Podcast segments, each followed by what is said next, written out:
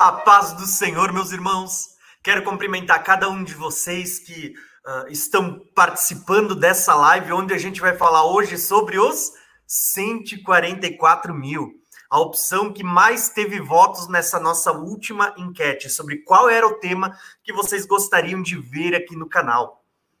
A pergunta que eu faço para vocês, irmãos, antes de iniciar aqui, como está o áudio? Vocês estão me escutando bem? Se sim, eu gostaria de pedir para que vocês deixem nos comentários, só para mim ter um feedback e saber como estão as coisas, tá bom? O que eu quero fazer, irmãos, é o seguinte: eu quero aproveitar bem o nosso tempo para que a gente possa aproveitar ao máximo o conteúdo do estudo que eu preparei para vocês, tá bom, irmãos? Então, quero já desde já saudar cada um dos irmãos Quero pedir desculpas pelo fato de eu não poder uh, ter feito a live ontem. A minha programação era fazer ou no sábado ou no domingo. Só que ontem, como eu tive que trabalhar, uh, comentei com os irmãos que eu fiquei ali mais de 20 dias sem trabalhar por causa da bandeira, né? Então, agora, uh, como eu tive que trabalhar ontem, eu tive que adiar a live. Peço desculpa para os irmãos, mas espero que vocês possam aproveitar ao máximo o conteúdo que eu preparei. E desde já eu quero declarar que os irmãos vão poder baixar esse conteúdo em PDF. Como os irmãos já sabem, às vezes eu demoro uns dois ou três dias para estar postando, mas os irmãos vão poder baixar, tá bom? Então, vamos lá para o nosso conteúdo de hoje. Espero que os irmãos gostem e aproveitem ao máximo o que eu vou compartilhar com vocês hoje. Nós sabemos, irmãos, que quando a gente fala sobre os 144 mil, existem diferentes posições sobre esse assunto. Eu gostaria que você deixasse ali nos comentários, só para mim ir lendo e entendendo uh, qual o seu entendimento. Mas hoje a gente vê que existem diferentes opiniões, diferentes interpretações sobre o assunto das, dos 144 mil. Isso mesmo eu vou mostrar para vocês algumas questões que surgem quando a gente vai interpretar esse texto. Como, por exemplo, quando a gente fala sobre os 144 mil, é muito natural que surjam muitas perguntas. Uh, como, por exemplo, por que, que o texto dos 144 mil fala sobre 12 tribos? Né? Por que, que ele, ele lista especificamente as 12 tribos? Por que, que falta ali a tribo de Dan e a tribo de Efraim? Uh, os 144 mil são apenas uh, um número específico, só 144 mil, ou ele é um número simbólico que ele tem uh, ali que cabe muito mais do que apenas um número cravado? Por que, que esses 144 mil estão selados na testa, né, na sua fronte, com o nome do Pai? Quando a gente olha para isso, né, o selo de Deus na testa, na fronte, a pergunta é: esse selo, ele é o selo do Espírito Santo? É um selo somente de proteção para o período da grande tribulação? Os 144 mil, eles falam de pessoas que vêm de todas as épocas, né, desde o princípio da criação, ou são pessoas que vão ser seladas somente durante a grande tribulação? A igreja está inserida nesse grupo ou não? É só povo judeu mesmo, é só, são só israelitas, né? Então, vocês vão ver que existem muitas e muitas e muitas perguntas dentro dessa porção das escrituras que nós vamos estar analisando hoje. E eu espero, irmãos, que vocês adorem, vocês gostem desse conteúdo. Como eu disse, vocês vão poder baixar. Eu vou fazer de tudo, irmãos. Olha só, hoje eu vou me esforçar para deixar o PDF na descrição ainda hoje. Acabou o vídeo em questão de 10 minutos, meia hora, eu vou tentar deixar o PDF aqui para vocês poderem estar baixando. Porque eu quero que vocês sejam edificados pelo conteúdo. Então, tendo feito essa introdução, eu quero partir para o nosso conteúdo de hoje, tá bom? Uh, eu quero apenas manifestar minha gratidão a todos vocês que estão presentes, a cada um dos irmãos. O, o irmão aqui, ó. Uh, boa, Tiagão, PDFs ajudam. Beleza, vou deixar ele ali na descrição para vocês poderem baixar hoje, tá? Eu fico muito feliz porque eu, eu não gravo o nome de todo mundo, mas eu gravo o rosto da, da, das pessoas e eu vejo muitas vezes que tem muitos irmãos que são frequentes na live. Então eu fico muito feliz por isso, tá bom, irmãos? Contente demais, de coração. E eu quero agradecer o irmão Isaac, tá? Uh, eu agradeço mesmo, como eu disse, né? as ofertas que os irmãos têm dado, as contribuições, elas têm servido para ofertar ou no campo missionário ou mesmo no canal. Então, muito obrigado, tá? A gente tem o projeto, quem quiser saber mais, eu deixo sempre um link ali embaixo, projetos do canal, onde a gente fala sobre Comprar Bíblias, oferta missionária e investimento no próprio canal. Então, muito obrigado de coração mesmo, tá bom, irmãos? Quero agradecer de coração. Então, sem mais delongas, bora para o nosso conteúdo.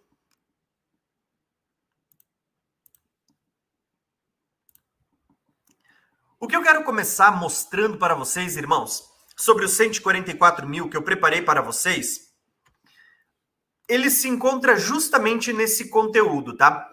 O texto áureo, texto áureo é o texto base, né, que a gente tem para falar sobre os 144 mil, são dois, tá? Nós temos Apocalipse 7, que é o primeiro texto onde aparece especificamente ou de forma mais clara os 144 mil, e Apocalipse 14. Então eu quero ler com vocês Apocalipse 7, só para a gente começar a ver um pouquinho mais sobre esse conteúdo, tá? Apocalipse 7 é onde aparece pela primeira vez de forma específica este grupo de 144 mil. Então nós vamos ver ali, ó. E depois destas coisas vi quatro anjos que estavam sobre os quatro cantos da terra, retendo os quatro ventos da terra, para que nenhum vento soprasse sobre a terra, nem sobre o mar, nem contra árvore alguma. E vi outro anjo subir do lado do sol nascente, e que tinha o selo do Deus vivo, e clamou com grande voz aos quatro anjos a quem fora dado o poder de danificar a terra e o mar, dizendo: Não danifiqueis a terra, nem o mar, nem as árvores, até que haja selado nas suas testas os servos do nosso Deus. E ouvi o número dos selados, e era 144 mil selados, de todas as tribos dos filhos de Israel.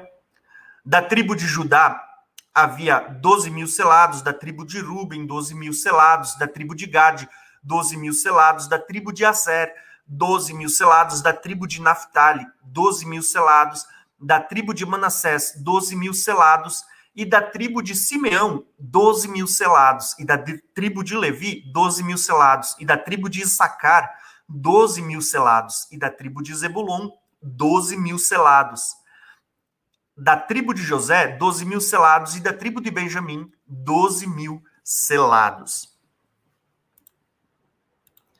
Então, este é o primeiro texto, Apocalipse 7, onde nós vemos que ali está sendo citado o quê? Os 144 mil de todas as tribos dos filhos de Israel. Estes, aqueles que tinham na sua testa o selo de Deus. E está sendo dito aqui, ó, prestem atenção no conteúdo, porque Apocalipse 7 e Apocalipse 14, eles parecem ter ali uma diferença, tá? Qual que é a diferença entre Apocalipse 7 e Apocalipse 14? Apocalipse 7, ele parece estar sendo mostrado antes da grande tribulação. Enquanto o texto de Apocalipse 14, que vamos ler agora, ele está mostrando já depois da grande tribulação, quando os 144 mil estão sobre o Monte das Oliveiras. Eles já estão junto com o Cordeiro. Então perceba que a narrativa do Apocalipse 7 e Apocalipse 14, elas estão tratando de momentos distintos, tá? Então, Apocalipse 7 fala do período uh, em que ainda estava para ser selado 144 mil, enquanto Apocalipse 14, que vamos ler agora, ele já vai falar dos 144 mil que já tem o selo na testa do nosso Deus, o selo, o nome do Pai. Tá? Então são momentos distintos, mas esses são os dois textos bases que a gente vai usar para o estudo dessa noite, tá bom? Então, o próximo texto é Apocalipse 14, Como eu já disse, neste texto vocês vão perceber pela narrativa que os 144 mil eles já estão junto com o cordeiro e já têm a testa selada. Esse texto vai dizer assim, ó.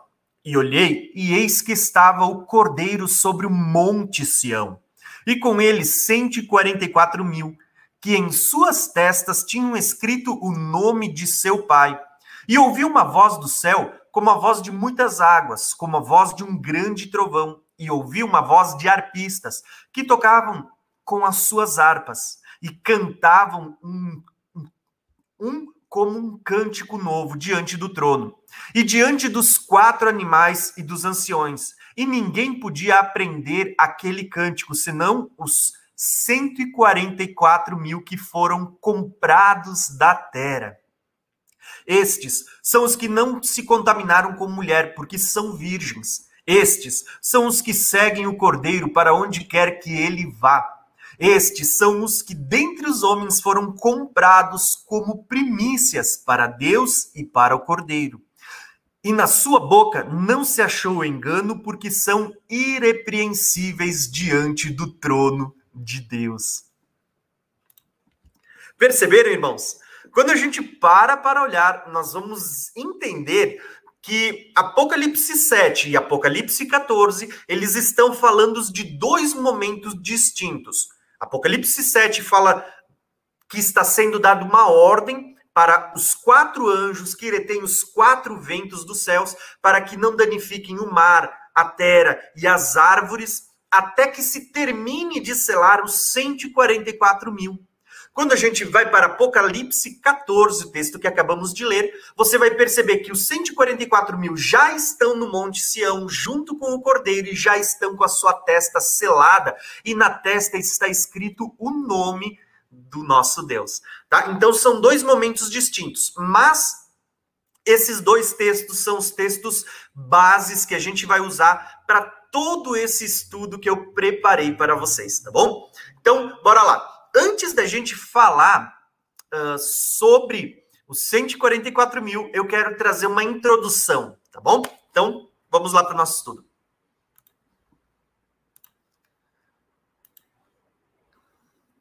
O número de Deus. Eu não sei se vocês talvez já ouviram essa expressão, o número de Deus, tá? Então eu quero falar para vocês um pouquinho sobre o número de Deus. Quando a gente uh, estuda na ciência, na matemática, vocês vão ver frequentemente uh, essa sequência de números que foi apelidada, né, uh, carinhosamente, de o número de Deus. Ela é chamada, é conhecida, se você for pesquisar, né, de a sequência de Fibonacci, de um número de ouro, proporção áurea, o pi, uh, ou o retângulo perfeito. Por quê? Porque nós vamos ver que quando a gente olha para essa sequência que vocês estão vendo aqui na tela, essa sequência ela foi descoberta por Fibonacci, por isso ela ficou conhecida como a sequência de Fibonacci. Como é que funciona essa sequência? Basicamente, você vai colocar um mais um, né, zero, zero, e você vai somando sempre o, o, número que der com o número anterior. Então, um mais um vai ser dois, uh, dois mais um é três, três mais dois vai dar cinco, oito, uh, cinco mais três vai dar oito, cinco mais oito vai dar treze e assim por diante. Só que se você continuar essa sequência, você vai chegar ao número 144. Só que Parece uma sequência lógica ou uma coincidência a gente falar que na sequência de Fibonacci vocês vão encontrar o número 144, certo? Só que quando a gente começa a colocar, fazer uma sequência de quadrados e retângulos, nós vamos perceber que se você colocar um do lado do outro, ele vai começar a criar uma espiral, que é chamada de a espiral perfeita. E segundo muitas pessoas, muitos estudiosos, essa espiral ela vai ser encontrada em toda a obra da criação de Deus, não só no homem, mas na natureza, tá? Então, irmãos, por que, que eu quero começar mostrando para vocês uh, o número de Deus, ou como muitos conhecem, né, o número áureo, o, o retângulo, né, o quadrado perfeito, a espiral perfeita.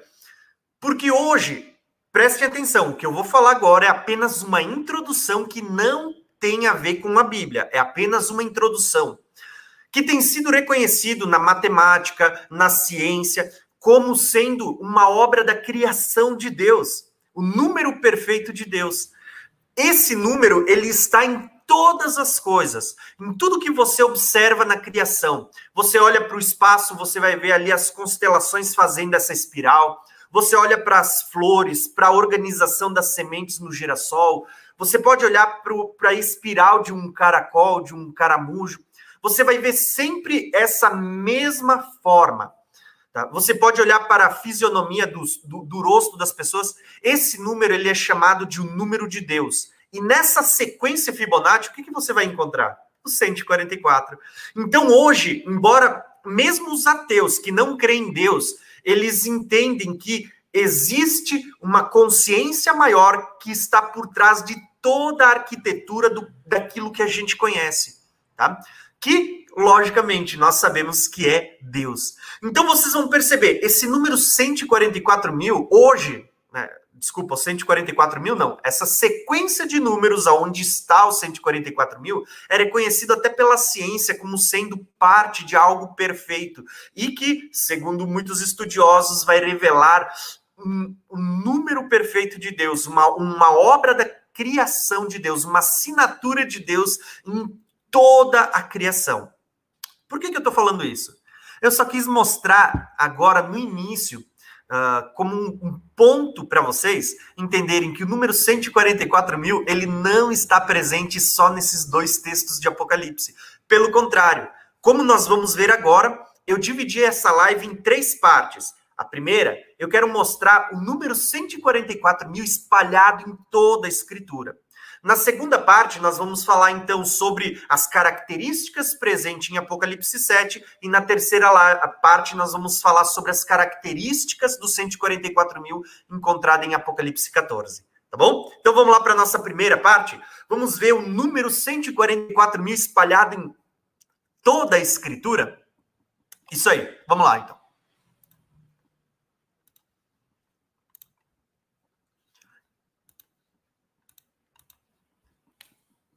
Então, nessa primeira parte, eu quero falar sobre o número 144 mil. E como esse número 144, ele é um padrão presente na obra de toda a criação.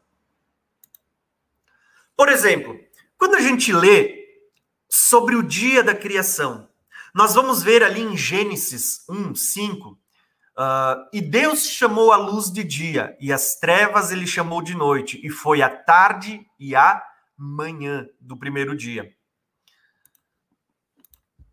Quando a gente olha para a obra da criação, nós vamos ver que Deus ele vai começar a criar, fazer a sua criação. E no primeiro dia ali, nós vamos ver né, em um dos dias, Deus fazendo separação entre sol e a lua, entre o, as trevas e a luz. E ele coloca ali dois luzeiros né, para marcar o dia e a noite. E quando ele termina esse dia, ele vai, ele vai chamar uma parte de noite uma parte de dia. Agora, por que eu quero mostrar isso para vocês? Porque quando a gente olha para a tarde e amanhã, nós vamos ver que tarde e manhã estão falando do que? Da obra da criação de Deus. Se nós olharmos, o dia geralmente ele começa de manhã e termina à noite. É a forma como a gente vê. Mas na Bíblia vocês vão ver que está sendo citado tarde e depois manhã. Por quê? Porque assim como Deus, Deus ele está revelando coisas maiores, das quais eu não vou entrar em muitos detalhes agora.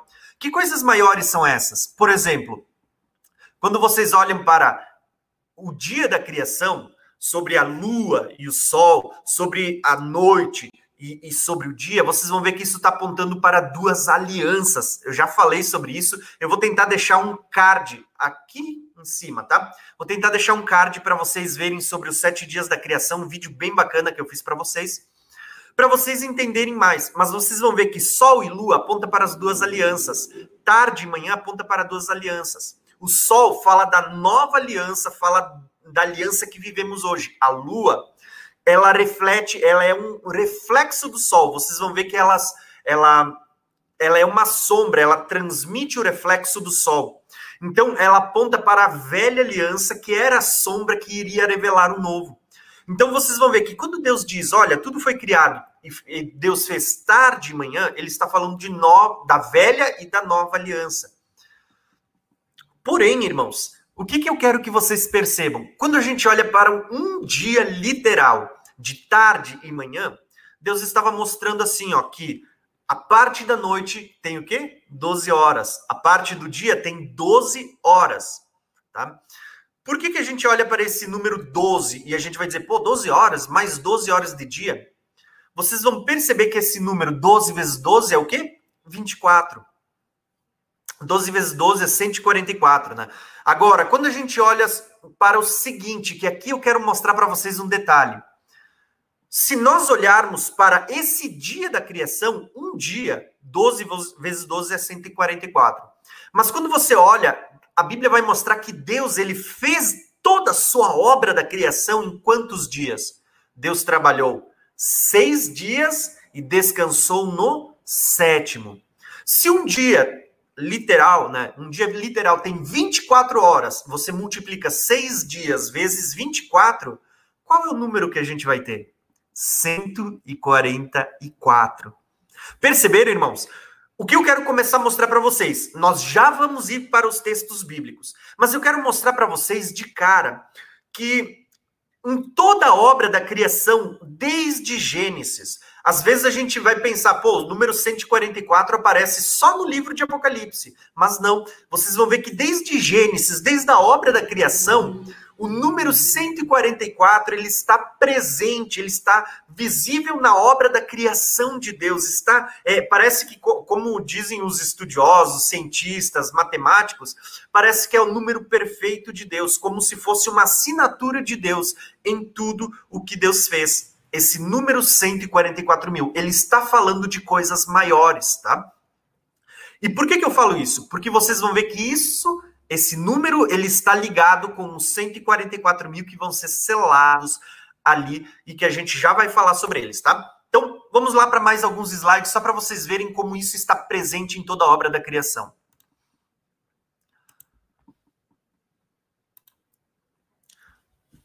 Aqui eu botei uma imagem, mas ela é meramente ilustrativa, tá? Então, daqui a pouco você vai botar nos comentários: ah, mas a Terra é redonda, a Terra é plana. Irmãos, a imagem é meramente ilustrativa. A gente não vai entrar nesse assunto hoje, tá bom? Como eu disse, é só para ilustrar a obra da criação que a gente está falando. Criação, então. Quando a gente olha para a criação, a gente vai ler Êxodo, Deus dizendo assim, ó.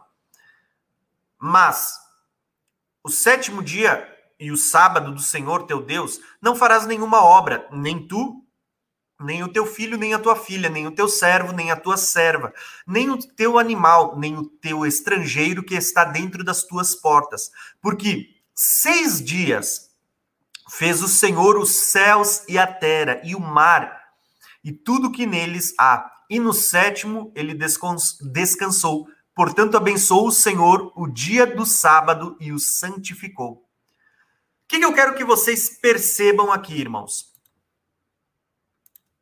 O que, que, eu quero que vocês percebam nessa, nessa primeira parte, onde a gente está falando sobre o número 144 mil presente em toda a obra da criação?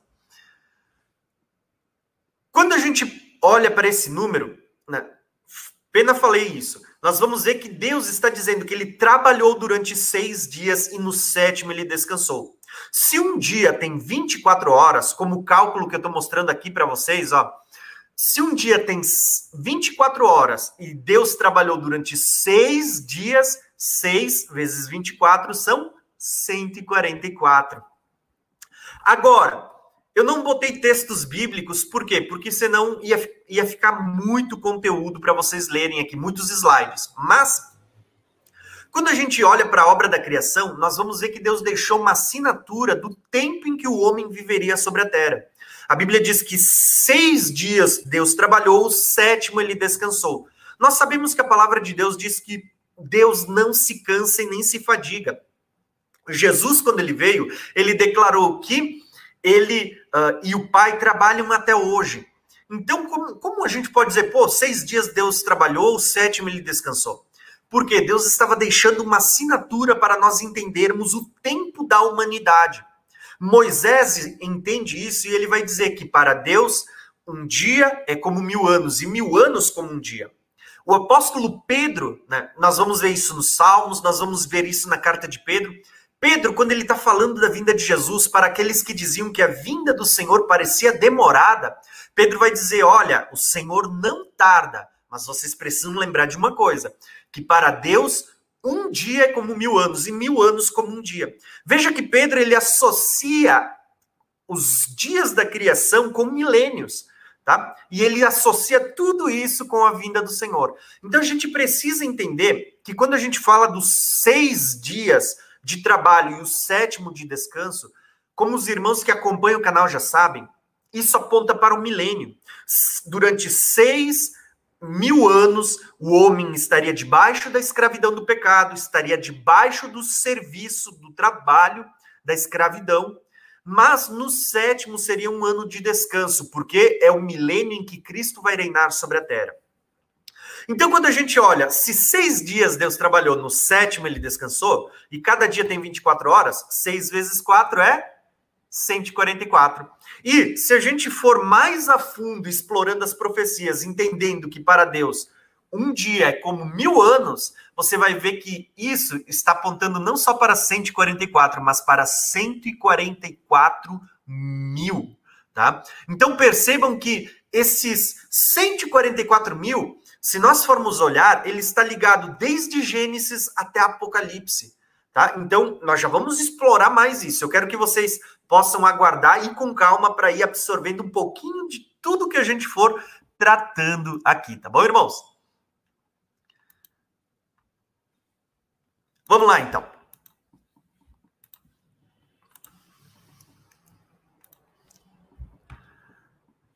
Quando a gente olha para Gênesis 15, nós vamos ver que Deus ele vai dar uma descendência para Abraão.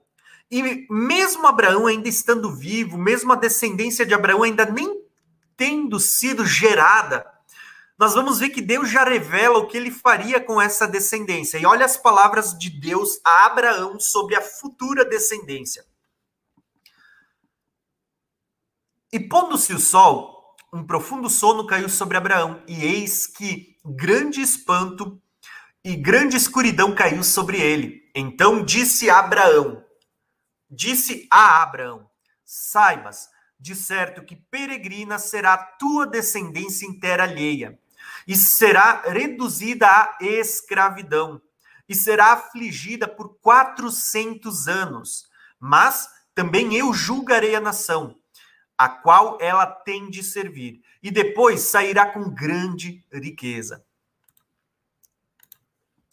O que, que eu quero mostrar para vocês, irmãos? Quando a gente estuda as escrituras, nós vamos ver que tem textos dizendo que a descendência de Abraão ficou 430 anos no Egito.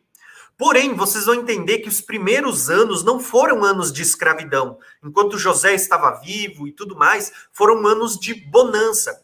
Nós vamos entender, estudando a história, que escravidão foi depois que José morreu e que houve a troca de faraós. Então, embora a Bíblia diga que o povo ficou 430 anos no Egito, ela vai falar que 430 era o período que eles foram escravos na terra do Egito, tá?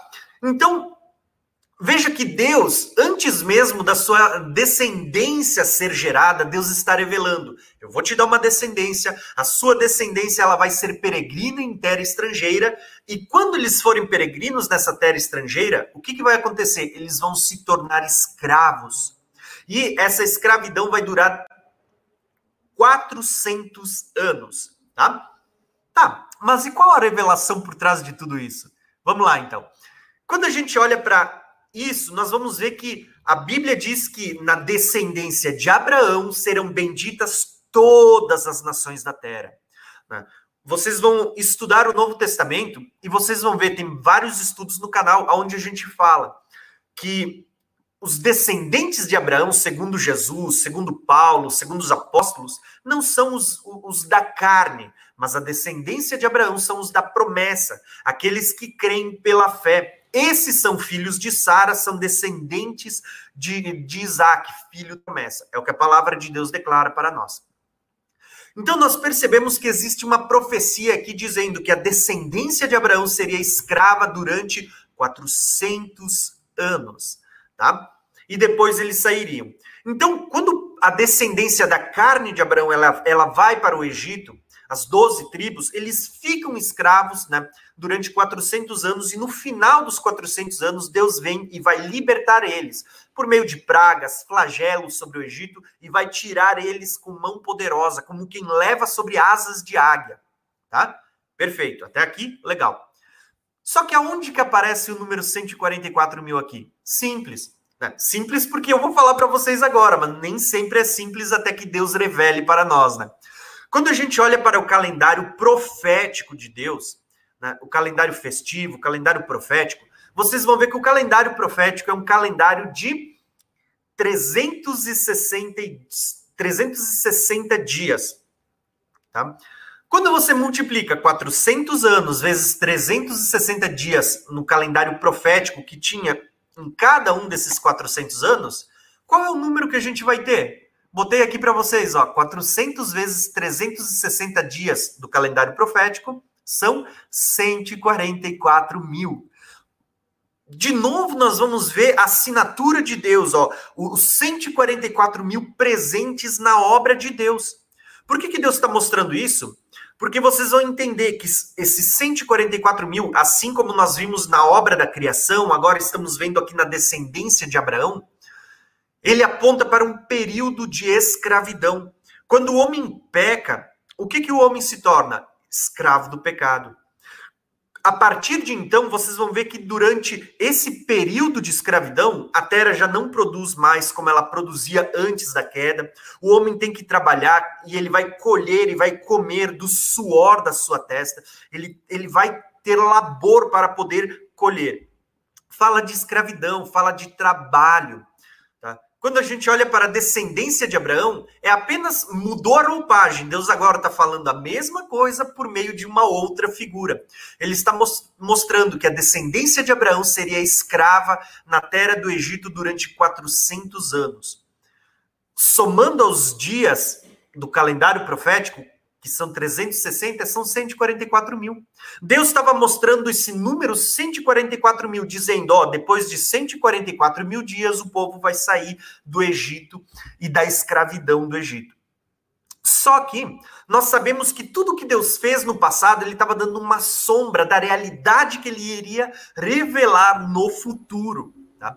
Então, nós vamos ver que a escravidão do povo no Egito, qualquer pregador hoje faz essa colocação, que aponta para a igreja, que era escrava do pecado. Tá? E que hoje o mundo em que vivemos, ele é uma figura do Egito, da onde Deus vai nos tirar com mão poderosa, com, com flagelos e tudo mais, por ocasião do tempo do fim. Então, nós vamos ver que esse número 144 mil, ele está sendo apresentado em toda a Escritura. Vamos lá para o próximo slide, só para vocês verem melhor como esse número ele está presente em toda a escritura.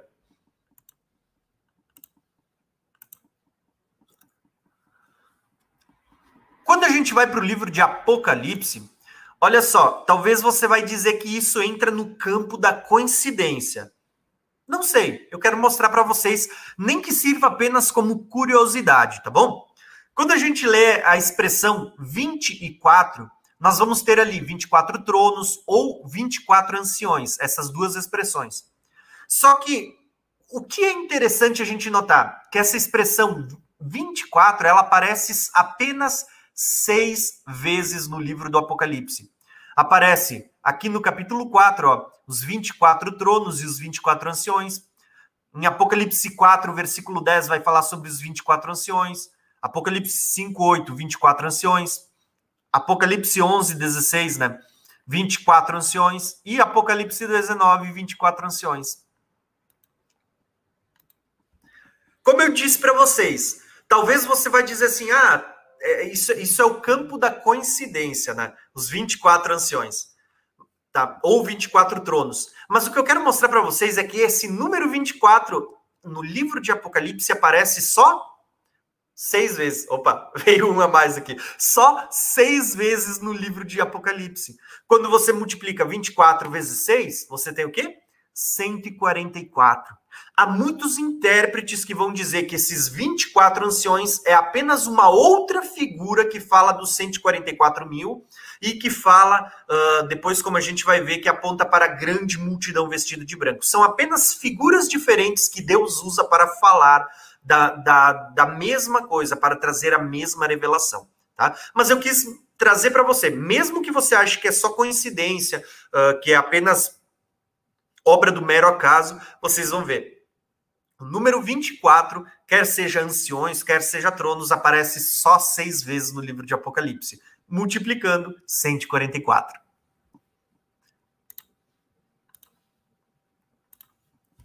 Agora, olha só que lindo quando a gente olha para Nova Jerusalém que está sobre o Monte Sião, tá? Quando a gente olha para a, a, Nova Jerusalém, nós vamos estudar e explorar isso um pouquinho melhor mais para frente, tá? Eu quero apenas citar a Nova Jerusalém, uh, aonde fala dos que vencerem, os vencedores. Ela é chamada de a noiva do Cordeiro, né? A esposa do Cordeiro. Ela está sobre uma elevada montanha, e vocês vão ver mais adiante que fala do Monte Sião. Ela é chamada de a cidade santa, Jerusalém que desce do céu. Agora, quando a gente continua lendo o texto, vocês vão ver as medidas da Nova Jerusalém. E pasmem, prestem atenção nas medidas, irmãos. Tinha uma muralha grande e alta, com 12 portões, junto com 12 anjos, e sobre os portões estavam escritos os nomes, uh, a saber, os nomes das 12 tribos dos filhos de Israel. Lembra que os 144 mil são 12 mil de cada uma das 12 tribos dos filhos de Israel? Olha a Nova Jerusalém aqui com os, as 12 tribos dos filhos de Israel. Tá? Olha os 12 portões com o nome das 12 tribos. Aí vai dizer assim, ó, a muralha da cidade tinha 12 fundamentos e que estavam espalhados com os 12 nomes dos 12 apóstolos do Cordeiro. Quando você pega 12 fundamentos e 12 portões, 12 vezes 12 é 144. Quando você pega 12 tribos vezes 12 apóstolos, 144. Agora, olha só. Aqueles, aquele que falava comigo tinha uma medida, uh, por medida, uma vara de ouro para medir a cidade e os seus portões e as suas muralhas. E a cidade tinha o formato quadrangular ou quadrada, né? de comprimento e de largura iguais. E mediu a cidade com a vara, e tinha 12 mil estádios. Olha a expressão 12 mil agora. Quando você multiplica 12 vezes 12 mil, você vai ter 144 mil. Tá? Então, ele está dizendo que ele mediu a cidade, tinha 12 mil estádios, e o seu comprimento, largura e altura são iguais. Então, ele vai dizer: Aqui, ó. E mediu também a sua muralha. E ela tinha o quê? 144 côvados. Olha só a medida 144 presente aonde? Na Nova Jerusalém. Então, para quem olha e diz, não, 144 mil são só 12 uh, mil de cada tribo do, dos filhos de Israel, você precisa entender. Vocês vão ver o número 144 mil também nas medidas da Nova Jerusalém, que aponta para quem? Para a noiva do Cordeiro, para a igreja. Tá? Então vamos lá. Então, vocês vão ver várias coisas. Os alicerces tem do primeiro até o décimo segundo. Tá? Eram alicerces que falam das, dos doze apóstolos, e vocês vão ver assim aqui, falando da Nova Jerusalém, diz que nela não entra mentira. Lembra que os 144 mil, hum, eles são imaculados, na sua boca não se achou mentira? Vocês já vão ver tudo isso conectado, tá? Então, irmãos, eu quis mostrar esse texto da, da Nova Jerusalém para mostrar para vocês que o número 12 ele está presente ali diversas vezes. São 12 portas, são 12 fundamentos, aí você faz 12 vezes 12 é 144. São 12 tribos, e aí são mais 12 apóstolos, 12 vezes 12 é 144. Você vai ver que é, é medido a medida da muralha, e ela tem 12 mil côvados. A altura né, e a largura da muralha dessa Nova Jerusalém media 144. Né? Olha o número, 144, medida de homem, é dito aí. Então, perceba que esse número 144 mil ele está presente em tudo, desde a obra da criação até a Nova Jerusalém que desce depois da grande tribulação. Então, estão começando a entender? O número 144, ele não muda, ele não aparece somente no livro do, do Apocalipse. O número 144 mil, ele aparece em toda a obra da criação. Irmãos, eu vou pedir uma coisa. O irmão me disse aqui que tá mudo. Eu quero pedir para vocês, vocês estão me ouvindo? O som tá saindo bem? Vocês conseguem me ouvir?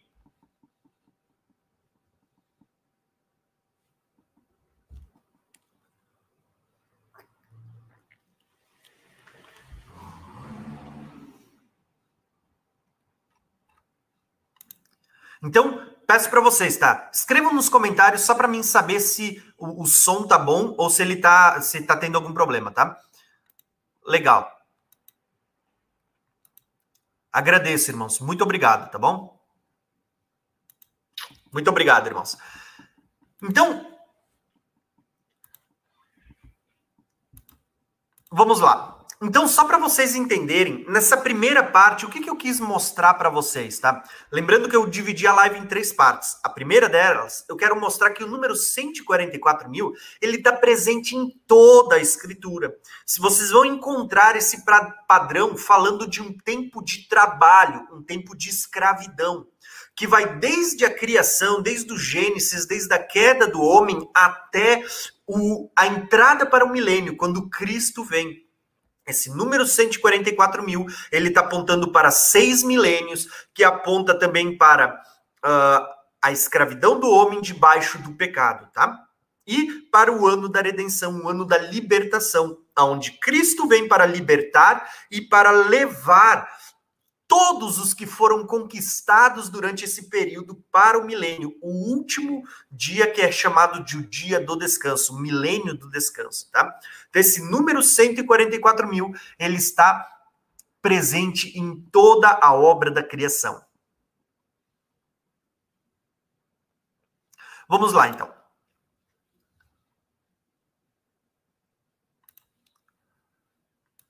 Agora, irmãos, o próximo texto que eu quero mostrar para vocês, aqui nós vamos começar a entrar então na segunda parte, tá, desse estudo agora, aonde nesta segunda parte do estudo a gente vai falar sobre Apocalipse 7 e sobre várias características presentes em Apocalipse 7. Então, nós vamos ver ali que o texto de Apocalipse 7 e também o Apocalipse 14, que Apocalipse 14 eu não vou ler agora, eu só botei esse trecho porque uh, eu quero falar apenas uma vez sobre essa parte do selo. Né? Então, Apocalipse 7 ele começa dizendo assim: ó, E depois destas coisas eu vi quatro anjos que estavam sobre os quatro cantos da terra, retendo os quatro ventos da terra, para que nenhum vento soprasse sobre a terra, nem sobre o mar, e nem contra árvore alguma. E vi outro anjo subir do lado do sol nascente e que tinha o selo do Deus vivo. Preste atenção aqui, ó, o selo do Deus vivo. E clamou com grande voz ao quarto anjo, a quem fora dado o poder para danificar a terra e o mar, dizendo: Não danifiques a terra e nem o mar e nem as árvores, até que hajamos selado nas suas testas os servos do nosso Deus e ouvi o número dos selados, e era 144 mil selados, de todas as tribos dos filhos de Israel. Tá? Agora, o que é esse selo, irmãos? Tá? O que é esse selo? Apocalipse 14 vai falar para nós. Ó. E olhei, e eis que estava o cordeiro no monte Sião, e com ele 144 mil que em suas testas tinham escrito o nome do Pai. Perceba que o selo sobre os 144 mil está ligado ao selo, ao nome do Pai, né? Receber na fronte o nome do Pai, tá?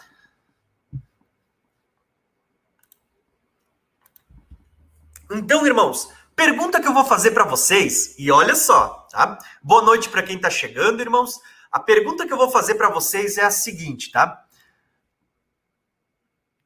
Como vocês veem essa questão do selo? Escreve aqui embaixo nos comentários só para mim poder estar tá lendo depois também, tá? Como vocês entendem o selo? Existe aqui uma colocação que é bem importante da gente meditar, tá? Este selo, na opinião de vocês, e eu quero ler nos comentários a resposta de vocês, é um selo só para proteção? É, é, é só para proteger? Ou esse selo ele está ligado ao selo da salvação, para salvar, tá? Prestem atenção, por que, que eu vou falar isso? Nós já vamos ler vários textos para a gente entender um pouquinho sobre esse selo. Mas a pergunta que eu faço para vocês, essa pergunta ela tem fundamento. Por quê, irmãos? Porque muita gente vai dizer o seguinte, tá? Que esse selo do, que, que está sobre os 144 mil não é um selo para a salvação, não é o Espírito Santo, mas é um selo de proteção somente para o tempo da grande tribulação. Lembrando que a gente que existem várias várias uh, colocações, tá? Existem muitas colocações. Por exemplo, uh, existem aquelas pessoas que dizem que só 144 mil vão ser salvos durante toda a obra de Deus, né? Uh, só 144 mil vão ser salvos. Aí existem aqueles que vão dizer que os 144 mil é só durante o período da grande tribulação. Tá? Existem também aqueles que vão dizer, não, 144 mil não é um número sim, uh, literal, é simbólico, então abrange toda a obra, tá? Então eu quero perguntar para você, eu queria ver a sua opinião. Esse selo sobre os 144 mil, ele trata do que, irmãos? Ele está falando de salvação ou ele fala só de proteção para o período da grande tribulação. E se ele fala de salvação ou proteção, a pergunta é: e se ele fala dos dois? Não sei. Deixa aí nos comentários que eu quero conferir a sua opinião, tá bom?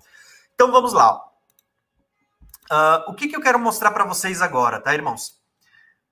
Que quando a gente fala desse selo, nós vamos ver que os, esse selo, tudo que Deus vai revelar no livro do Apocalipse, ele está presente em toda a obra da Escritura de Deus. Tudo que Deus revela no livro do Apocalipse, nós já temos uma versão no Velho Testamento sendo revelada também. Então prestem atenção.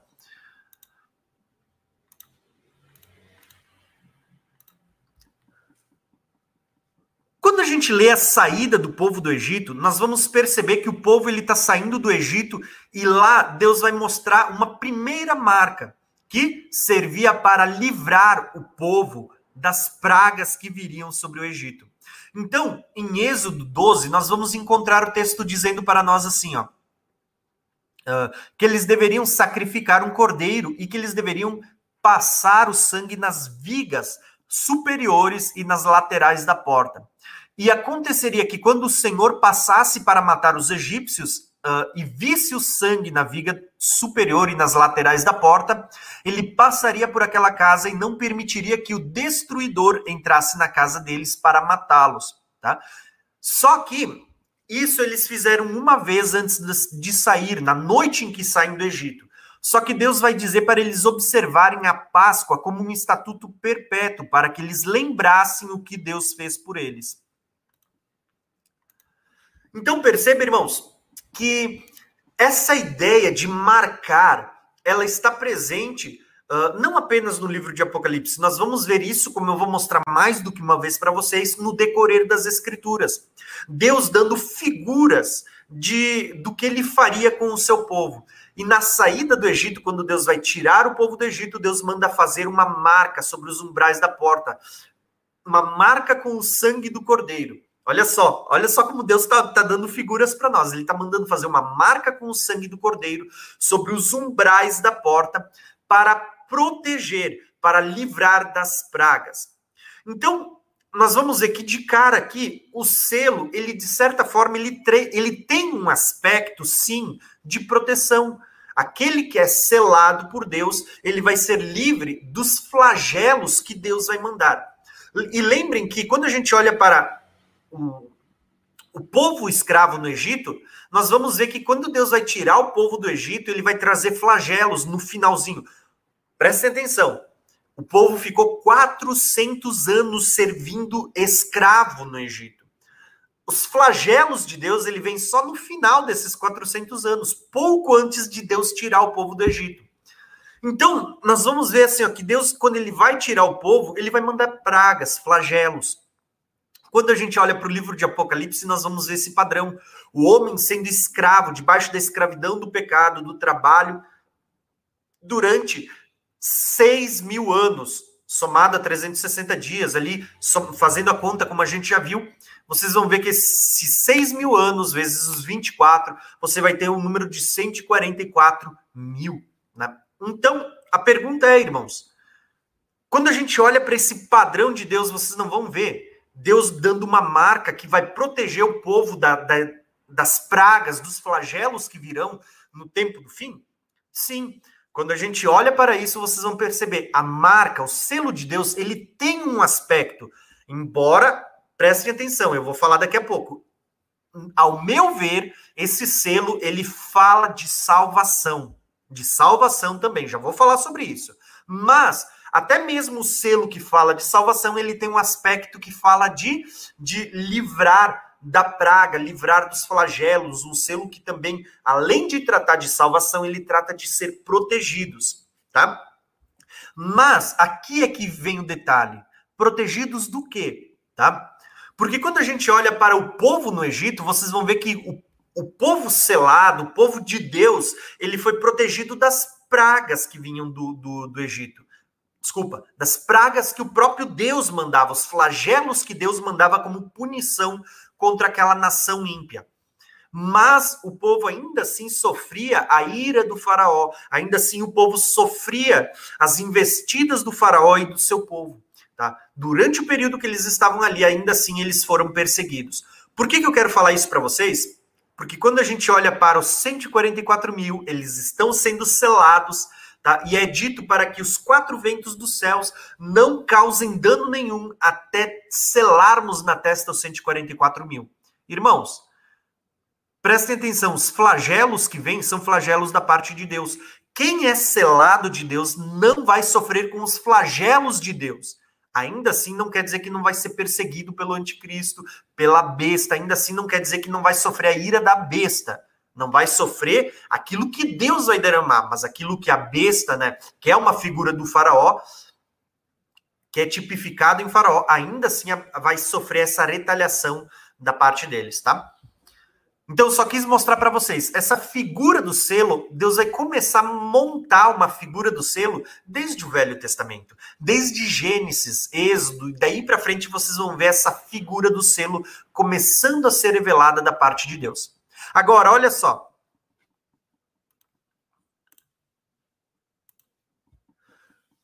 Quando a gente lê o livro de Ezequiel, Deus vai trazer punição sobre. Uh, a, a casa de Israel e a casa de Judá. Tá? Deus está falando aqui sobre a casa de Israel e de Judá. E nós vamos ver que Deus ele vai dar uma figura em Ezequiel. Ezequiel é, é um livro extremamente profético. Tá? Muito do que Deus vai falar no livro de Apocalipse está revelado em Ezequiel. Tá? Então, nós vamos ver que ali nós vemos uma figura. E nessa figura é dito que seis homens eles são enviados até a, a, a cidade de Jerusalém e eles vão para destruir. Então, olha o que o texto vai dizer. E eis que vinha seis homens a caminho da porta superior, que olha para o norte, e cada um com a sua arma destruidora. Então, Apocalipse fala dos quatro ventos, aqui fala de seis homens que vão trazer destruição. Aí ele diz assim, ó, e entre eles um homem vestido de linho. Apocalipse vai falar de um anjo que tinha o poder de selar na testa. Aqui vocês vão ver um homem vestido de linho com um tinteiro de escrivão na cintura. para escrever, para marcar. Ele vai dizer assim, ó. E entraram e puseram-se junto ao altar de bronze. Olha o templo aqui e o altar do sacrifício. E a glória de Deus de Israel se levantou de sobre o querubim, uh, sobre a qual estava, indo até a entrada da casa, e clamou ao homem vestido de linho, que tinha o tinteiro de escrivão à sua cintura, e disse-lhe: O Senhor passa pelo meio da cidade, uh, pelo meio de Jerusalém, e marca com um sinal na testa dos homens. Então, ele deveria marcar a testa dos homens com um sinal. Agora, quem seria marcado? Os que suspiram, os que gemem por causa das abominações que se cometem no meio dela. Então ele vai dizer assim, ó, agora o resto, ó, matai os velhos, as virgens, as meninas, as mulheres, até as, uh, exterminá-los, mas a todo homem que estiver com o sinal, não vos achegueis, e comecei e começai pelo santuário. Lembra que a palavra de Deus diz que o juízo ele começa pela casa de Deus? Olha só. Tá? Então, nós vamos ver que isso está sendo falado por causa da maldade da casa de Israel e a casa de Judá. Olha as duas casas aparecendo aqui. E no final desse relato, nós vamos ver o homem vestido de linho dizendo: né, uh, Fiz como me mandaste. Olha só, eu destaquei aqui embaixo o comentário do irmão Max, do Papo com Deus, meu convite é para todos vocês que estão assistindo a live que vocês venham a conhecer o canal do Irmão Max, tem um conteúdo muito bom. Desde já eu agradeço uh, ao Max pela contribuição, mas eu quero dizer assim, ó, uh, que a gente deve honrar quem merece honra, né? Hoje, a live que a gente está fazendo aqui é graças ao Irmão Max que me emprestou o programa, o stream uh, aqui, tá? Então, muito obrigado, Max, tá bom? Então, vamos lá, ó. O que, que eu quero mostrar para vocês, tá? Quando a gente olha para esse texto de Ezequiel, a gente está vendo justamente o que aparece em Apocalipse. Aqui em Ezequiel, Deus estava dizendo: olha, não destrui, não, não cause dano ao povo, né, ao povo da velha aliança, naquele caso. Por quê? Uh, até que se selasse aqueles que gemem por causa das coisas más, das abominações que se faziam em Israel. Tá? Agora, quando a gente vai falar uh, sobre o Apocalipse, o que está sendo visto lá? O mesmo que Ezequiel narrou aqui. Lá está sendo selado na testa aqueles que são servos de Deus. E esses servos, eles vão ser selados, e esse selo, ele também, tá? Preste atenção, não é só por isso, mas ele também vai servir para impedir que as pessoas que servem a Deus, que temem a Deus, aqueles que fazem parte da aliança com Deus, como eu vou falar daqui a pouco, da nova aliança, né? Ezequiel está falando do povo da velha aliança, Apocalipse já vai mostrar o povo da nova, para que eles não sofram com o quê? Com os flagelos que vêm da parte de Deus. O povo vai sofrer a perseguição, a retaliação da parte da besta, mas não vai sofrer dos flagelos que vêm da parte de Deus. E isso fica claro até na figura de, do Êxodo. Vocês vão ver que quando Deus mandava as pragas, ela vinha sobre toda a nação, sobre todo o Egito. Somente lá em Gozen, não. Aonde o povo de Deus estava, o flagelo não caía. O povo, os flagelos afetavam todas as pessoas, todo o gado, todas as plantações de todo mundo, menos o povo de Deus. Tá? Menos aqueles que faziam parte da aliança, do povo aliançado com Deus, que tinham o selo, a marca de Deus. Tá? Então, olha só o próximo texto. Em Apocalipse, nós vamos ver o toque da quinta trombeta. E quando a quinta trombeta ela é tocada, diz que se abre um abismo e daquele abismo sai uma nuvem de gafanhotos. E esses gafanhotos eles têm umas características peculiares, né? Eles têm cabelo de mulher, uh, têm ferão de escorpião, eles têm coroa sobre a sua cabeça. Tem, é uma característica ali que ao meu ver, não fala de um gafanhoto em si, ele está falando de demônios, tá? Demônios. Eu sei que muita gente fala de helicóptero e tudo mais, e tem muita interpretação. Ao meu ver, fala de demônios. E diz que esses gafanhotos eles vão atormentar as pessoas. Não matar, mas atormentar durante cinco meses.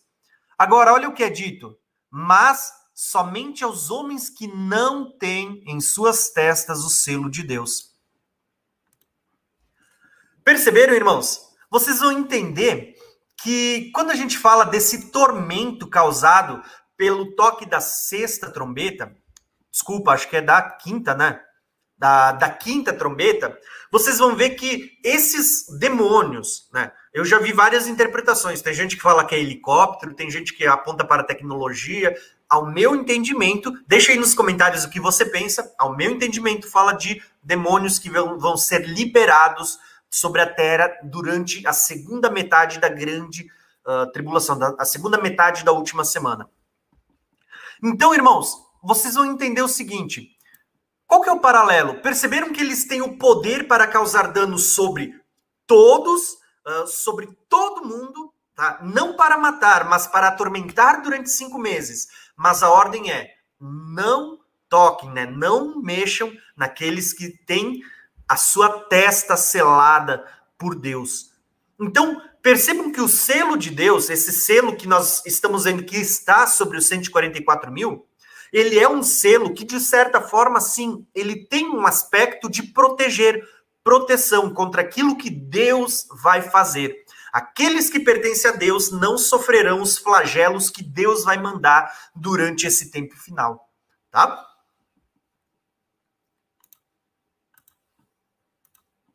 Agora, se por um lado ele fala de um aspecto, o selo fala de um aspecto de proteção, como eu disse desde o início, ao meu ver, esse selo ele não fala só de proteção, mas ele fala de salvação.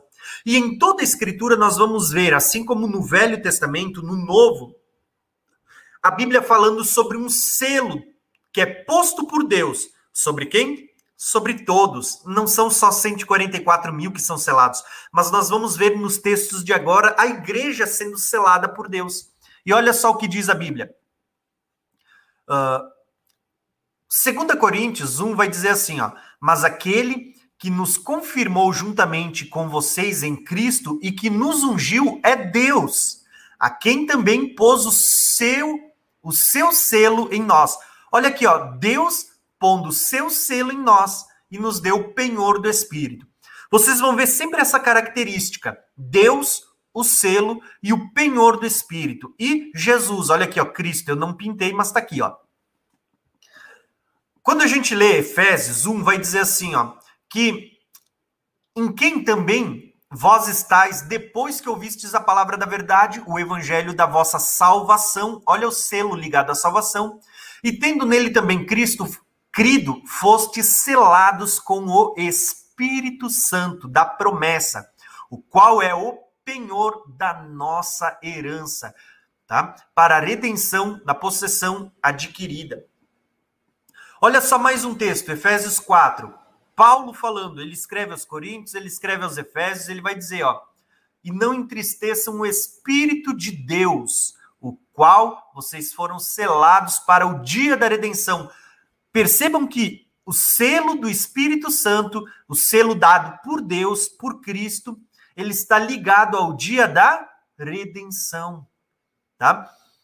Entretanto, olha o que Paulo vai escrever agora a Timóteo. Ele escreveu a Corinto, a Efésios e agora vai escrever a Timóteo.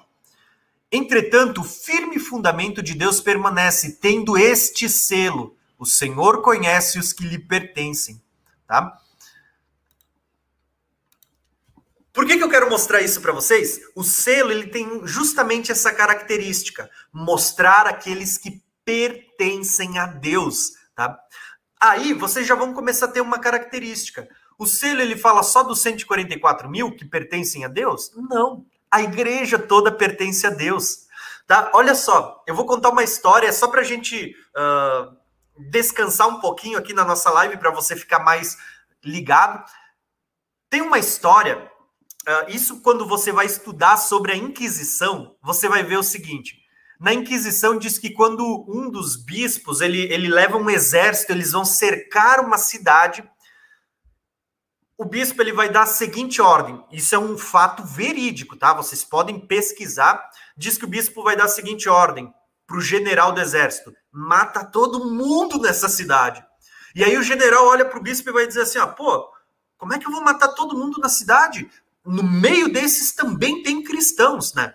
E aí o bispo olha para o general e diz assim: não, não, não, mata todo mundo, porque Deus sabe quem a ele pertence. Quando chegar lá, Deus vai saber quem são os deles. Irmãos, eu estou dando risada, mas é triste esse relato. Olha só como um texto interpretado fora do contexto ele pode ser aplicado para matar e não para gerar vida, né? Então, isso é um fato verídico, tá? Não é tema da live, foi só para a gente descontrair. Eu lembrei por causa do texto que a gente leu. Mas a verdade é que o selo de Deus ele tem como característica justamente essa questão de revelar aqueles que pertencem a Deus. Quem pertence a Deus é selado por Deus. E vocês vão ver que o selo de Deus ele não vai estar só sobre 144 mil, como se fosse um número simbólico, só 144. Pelo contrário, esse selo ele está sobre todos aqueles que receberam a palavra, aqueles que creram, aqueles que fizeram parte da velha aliança, aqueles que fazem parte da nova aliança em Cristo Jesus. A marca, o selo de Deus está sobre todos. E vocês vão perceber que isso vai ficar mais claro ainda no decorrer de cada um dos tópicos que a gente for tratar quando a gente for falar dessas 144 mil selados. Cada tópico vai mostrar aqui as características dos 144 mil são as mesmas presentes na igreja, irmãos, tá?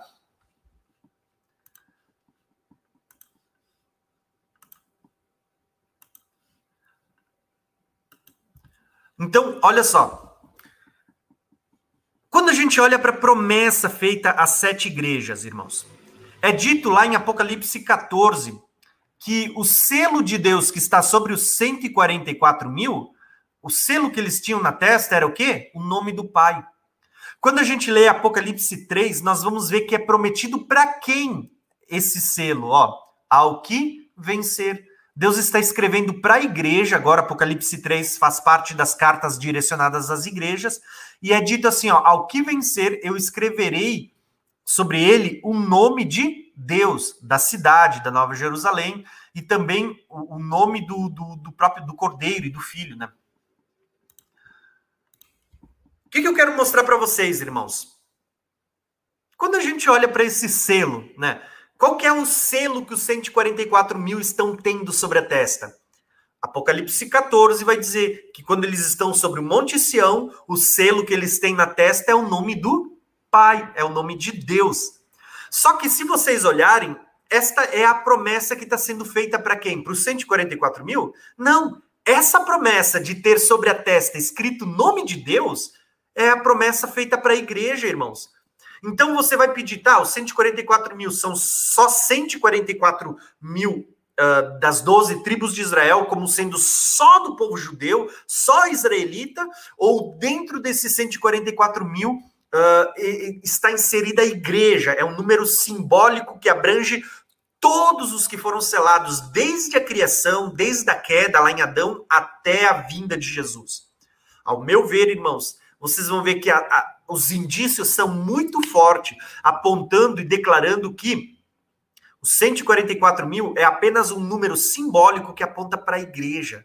Sim, essa promessa de ser selado na testa com o nome de Deus está sendo feita para a igreja. Ao que vencer, ele está dizendo assim: ó, eu vou escrever o nome de Deus na sua testa. Veja que não é algo que é só para os 144 mil, que é só 144 mil pessoas que vão ter essa característica, que vão ter o nome escrito sobre a testa. Não, é para todos aqueles que fazem parte da igreja, é para todos aqueles que vencerem, é para todo o vencedor, tá? Então, olha o selo de Deus aqui, ó, presente e que aponta para toda a igreja. Por isso que eu digo, ao meu ver, o selo de Deus, ele carrega os dois aspectos. Primeiro, ele está ligado à salvação. Todo aquele que crê no Evangelho é selado com o Espírito Santo, o selo do próprio Deus, selo que serve para mostrar aqueles que pertencem a Deus. Segundo lugar, o aspecto do selo ele também fala de proteção. Não proteção no sentido de que ah, você não vai sofrer a perseguição, não vai sofrer os ataques do inimigo, porque a Bíblia diz que serão entregues durante 42 meses, três anos e meio, serão entregues nas mãos dele mas o selo fala de proteção de tudo aquilo que Deus vai enviar sobre a terra. A Bíblia está dizendo assim aqui, sobre aqueles que são selados por Deus, eles não sofrerão os flagelos enviados por Deus, tá? Ao meu ver, trata desse desse aspecto, tá bom? Agora vamos para a próxima característica. Olha quando a gente olha para Nova Jerusalém, irmãos, ainda tratando do selo, tá? Olha Nova Jerusalém. Isso é Apocalipse 22. A Nova Jerusalém, quando a gente lê, o que, que é a Nova Jerusalém? A Nova Jerusalém não é a, a esposa do Cordeiro? Não é a noiva? A Nova Jerusalém não é a igreja do Senhor? Só que olha o que está sendo escrito aqui na Nova Jerusalém, tá? Uh, e verão o seu rosto, e nas suas testas estará o seu nome. Olha o selo de Deus na testa daqueles que fazem parte da Nova Jerusalém. Por que, que eu quis compartilhar esse texto, irmãos? Porque para qualquer conhecedor das Escrituras, você vai saber do seguinte, irmãos, que a Nova Jerusalém é a esposa do Cordeiro. A igreja é chamada de a Nova Jerusalém. A igreja, ela é tipificada em Sara, na Jerusalém do Alto, tá? Só que quando você lê Apocalipse 21, você vai ver o que, irmãos? Apocalipse 21 está dizendo que nas medidas da Nova Jerusalém, a muralha tem 144 mil. Né? 144 é a medida da muralha. Então, olha os 144 mil. Né? Agora, quando você lê Apocalipse 22, um capítulo a seguir, você vai ver que só entra na, na Nova Jerusalém aqueles que têm o selo na testa. Tá vendo o paradoxo, né, o paralelo que existe entre os 144 mil e a Nova Jerusalém e a igreja que é a Nova Jerusalém? Então é muito difícil a gente desconectar os 144 mil da Nova Jerusalém, que é a igreja nós vamos ver constantemente 144 mil e Nova Jerusalém, que é a igreja, andando junto, tendo as mesmas, as mesmas características, nem menos e nem mais.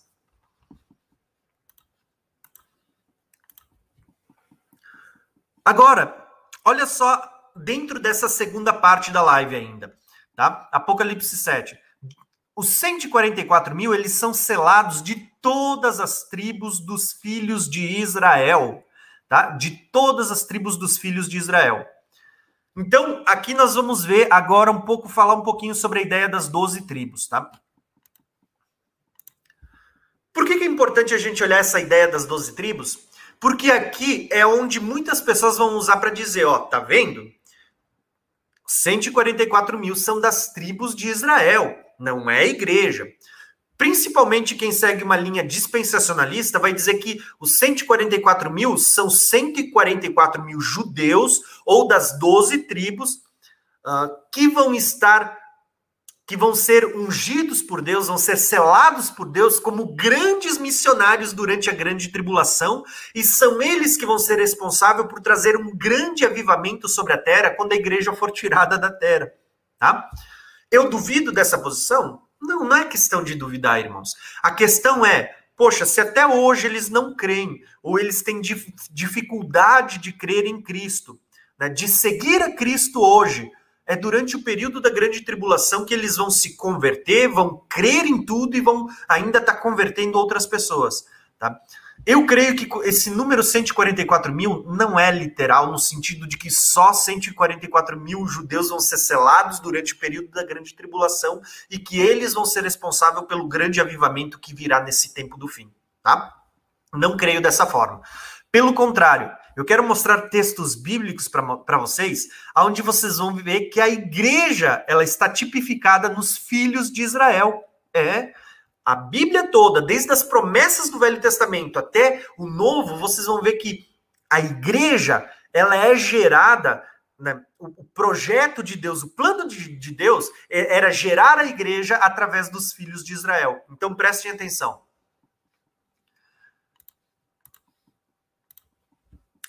Quando a gente olha para Paulo, Paulo escrevendo aos Romanos, ele vai falar trazendo revelações muito profundas. Todo mundo concorda que Romanos é uma carta muito profunda. Olha o que Paulo diz. Porque não é judeu quem é apenas exteriormente, e nem é circuncisão o que é somente na carne. Porém, judeu é aquele que é interiormente, e circuncisão é aquele do coração pelo espírito. Tá? Não segundo a letra, cujos louvores não procedem dos seres humanos, mas de Deus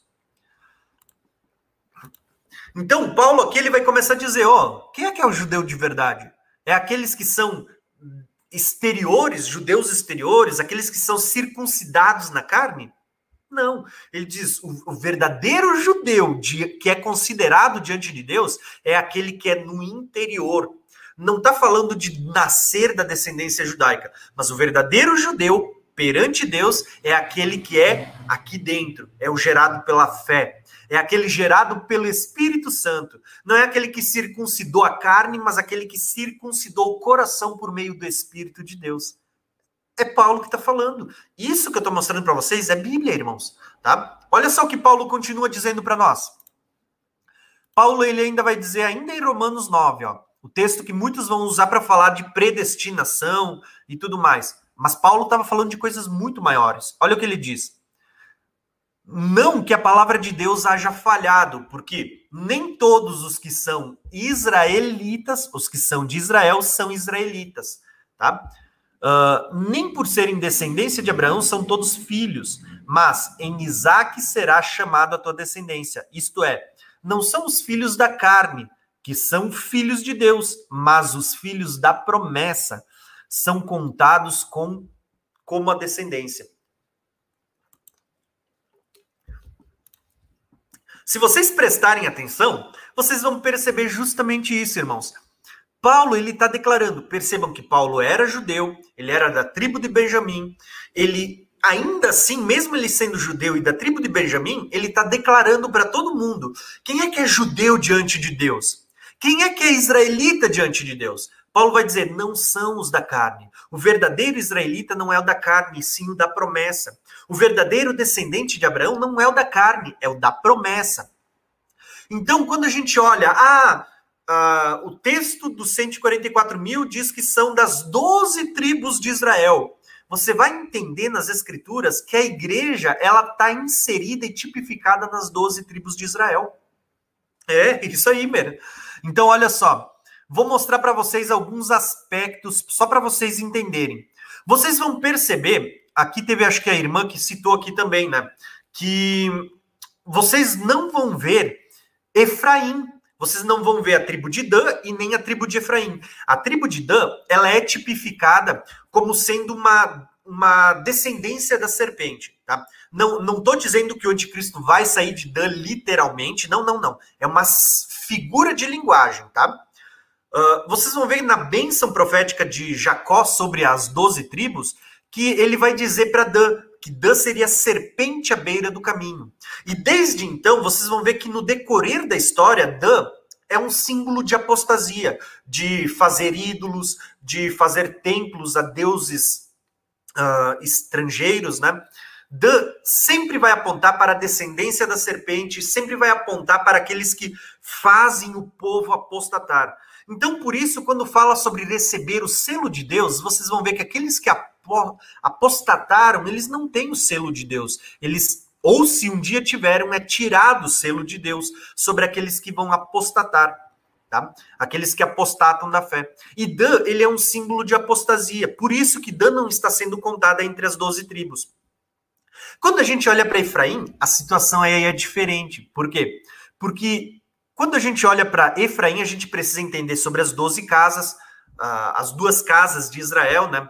Então, eu vou tentar deixar aqui em cima um card para vocês verem sobre as duas casas de Israel, um estudo bem bacana que a gente fez. Mas o que eu quero mostrar para vocês é o seguinte: Efraim, a bênção de Jacó sobre Efraim era que ele não seria apenas uma nação, mas ele seria uma multidão de nações. A bênção de Abraão, que em Abraão seriam benditas todas as nações da terra, recai sobre Jacó, recai sobre Efraim. Então, em Efraim está todas as nações da terra. Quando você vai para o livro de Oséias, você vai entender ali, uh, livro de Reis, Crônicas, Deus separando as, as 12 casas, 10 para um lado e duas para o outro. As 10 são chamadas das, de a casa de, de Israel ou casa de Efraim. Por quê? Porque naquelas 10 tribos estava o nome de Efraim. E essas 10 são semeadas entre as nações e Deus vai colher de volta. Então percebam que dentro de Efraim, Efraim deixou de ser uma tribo, Efraim deixou de ser um reino, porque Efraim era um homem depois ele se tornou uma tribo, posteriormente ele se tornou um reino, porque tinha dez tribos, e depois esse reino foi semeado entre as nações e deixou de existir. Então vocês vão ver que Efraim não é tribo, Efraim, Efraim não é reino, Efraim fala de uma junção de todas as nações. Por isso que ela não aparece entre as doze tribos de uma forma literal, mas ela está ali de forma oculta. E vocês vão ver que no lugar de Efraim é botado quem? José. Veja que José inicialmente não é contado entre as doze tribos, porque os seus dois filhos tomam seu lugar. Mas quando você vai para Ezequiel, e eu acho que eu não botei nos slides isso, em Ezequiel, eu acho que é no 37, por aí, 36, 37, se eu não me engano, está sendo dito assim, ó, que sobre José uh, estaria a vara de Efraim. É a visão das duas varas, sabe? Sobre José, uh, sobre José repousaria a vara de Efraim. É como se Deus dissesse assim, ó, eu vou semear Efraim entre as nações e José agora vai tomar o seu lugar de novo, tá? Então, quando a gente olha para as 12 tribos aqui, no final, você não vai encontrar nem Dan, símbolo de apostasia, e nem Efraim, que é um símbolo do que foi espalhado entre todas as nações e Deus vai colher agora na figura da igreja, tá? Então, aqui nas 12 tribos, entre as 12 tribos, a gente entende que nelas estão inseridas a igreja. Agora, é só a minha visão essa? Paulo está declarando que não é israelita aquele que é da carne, mas aquele que é da promessa. Não é judeu aquele que foi circuncidado na carne, mas aquele que foi circuncidado pelo Espírito Santo no coração. E isso vai ficar muito mais claro em vários textos. Vou ler alguns deles para vocês. Apocalipse 7, nós vamos encontrar sendo selado então as 12 tribos, tá? Uh, nelas vocês não vão encontrar a tribo de Dan, porque ela era serpente à beira do caminho, e não vão encontrar também a tribo de Efraim. Vocês vão encontrar a tribo de José nela, tá? Então vou deixar o texto aqui para vocês lerem em casa, mas o que eu quero ler para vocês? Olha só quando fala das 12 tribos, como vocês vão encontrar esse padrão na igreja, tá? Tiago, ao escrever a carta, ele vai dizer assim, ó: Tiago, servo de Deus e do Senhor Jesus Cristo, as 12 tribos que andam dispersas saudação, ou saúde, saudação. Preste atenção, irmãos. Para quem conhece um pouco a história da Bíblia, você sabe que as doze tribos, lá depois de Salomão, as doze tribos elas deixaram de ser unidas, elas se tornaram dez tribos, uh, que foi a casa de Israel, e duas tribos, a casa de Judá. Tá? A casa de Israel né, a, a, tribo de Israel, ou a de Efraim, a casa de, o reino de Efraim, reino de Israel, ele foi levado para o cativeiro da Síria e deixou de existir como tribo. Há dez tribos das doze deixaram de existir, porque eles se misturaram entre as nações. O, os assírios, eles tinham aquela cultura de poluir o povo, de, de acabar com uma... Uh, como é que eu posso dizer? Acabar com uma cultura. Como? Misturando os povos. Então, as dez tribos de Efraim ou de Israel, elas são semeadas entre as nações e elas deixam de existir.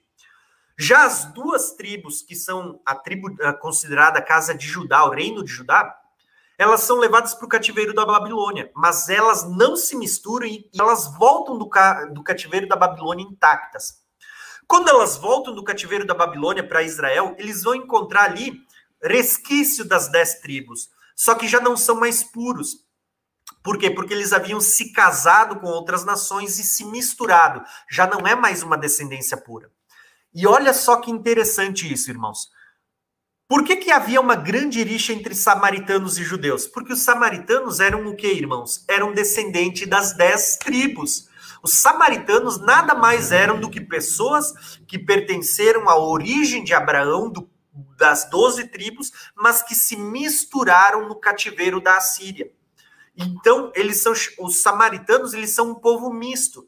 E o judeu não olhava isso com bons olhos, é, esse povo misto, porque eles já não eram mais puros diante de Deus. Então, desde a época de Jesus, nós vamos perceber que já não tinha mais como se mensurar quem realmente pertencia às doze tribos, porque tribo pura, de descendência pura, só tinha praticamente duas, né? Uma terceira, mas que não é chamada de tribo, que era Judá e Benjamim, e os levitas que ficaram com Judá, porque levi, os levitas não eram mais chamados de tribo, eles eram faziam parte ali uh, de um povo que foi separado para ministrar diante de Deus. Eram os únicos que eram puros diante de Deus no tocante à descendência da carne. As outras dez tribos já não têm mais descendência pura. Só que quando a gente lê Tiago, Tiago ele vai escrever uma carta falando para a igreja e vai dizer: olha, eu, servo de Deus, escrevo a carta às doze tribos. Perceba que Paulo, desculpa, Tiago, ele está chamando as, as, a, a igreja para quem ele está escrevendo de as doze tribos. Naquele tempo já não tinha mais doze tribos. Ainda assim, Tiago, ao escrever uma carta para a igreja, ele está chamando a igreja de as doze tribos dispersas. Ele vai saudar as doze tribos. Entenderam, irmãos? Então, em todo o contexto, olha outros textos que vão mostrar para nós como a igreja é vista como sendo o Israel de Deus. já mostrei isso, Paulo chamando Israel, a igreja de um judeu ou de um Israel de Deus. Mostrei Tiago chamando a igreja de as doze tribos. Agora vou mostrar mais alguns textos só para vocês se basearem.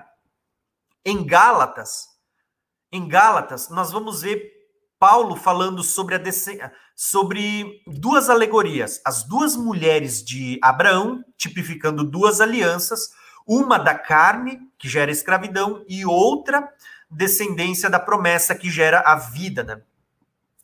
E ele vai dizer assim: ó, ora, Agar é Sinai, o monte da Arábia, que corresponde a Jerusalém que agora existe. Esta é escrava com os seus filhos. A Jerusalém, que é lá de cima, é livre, que é a mãe de todos nós. Então ele vai falar que são os descendentes da promessa, certo?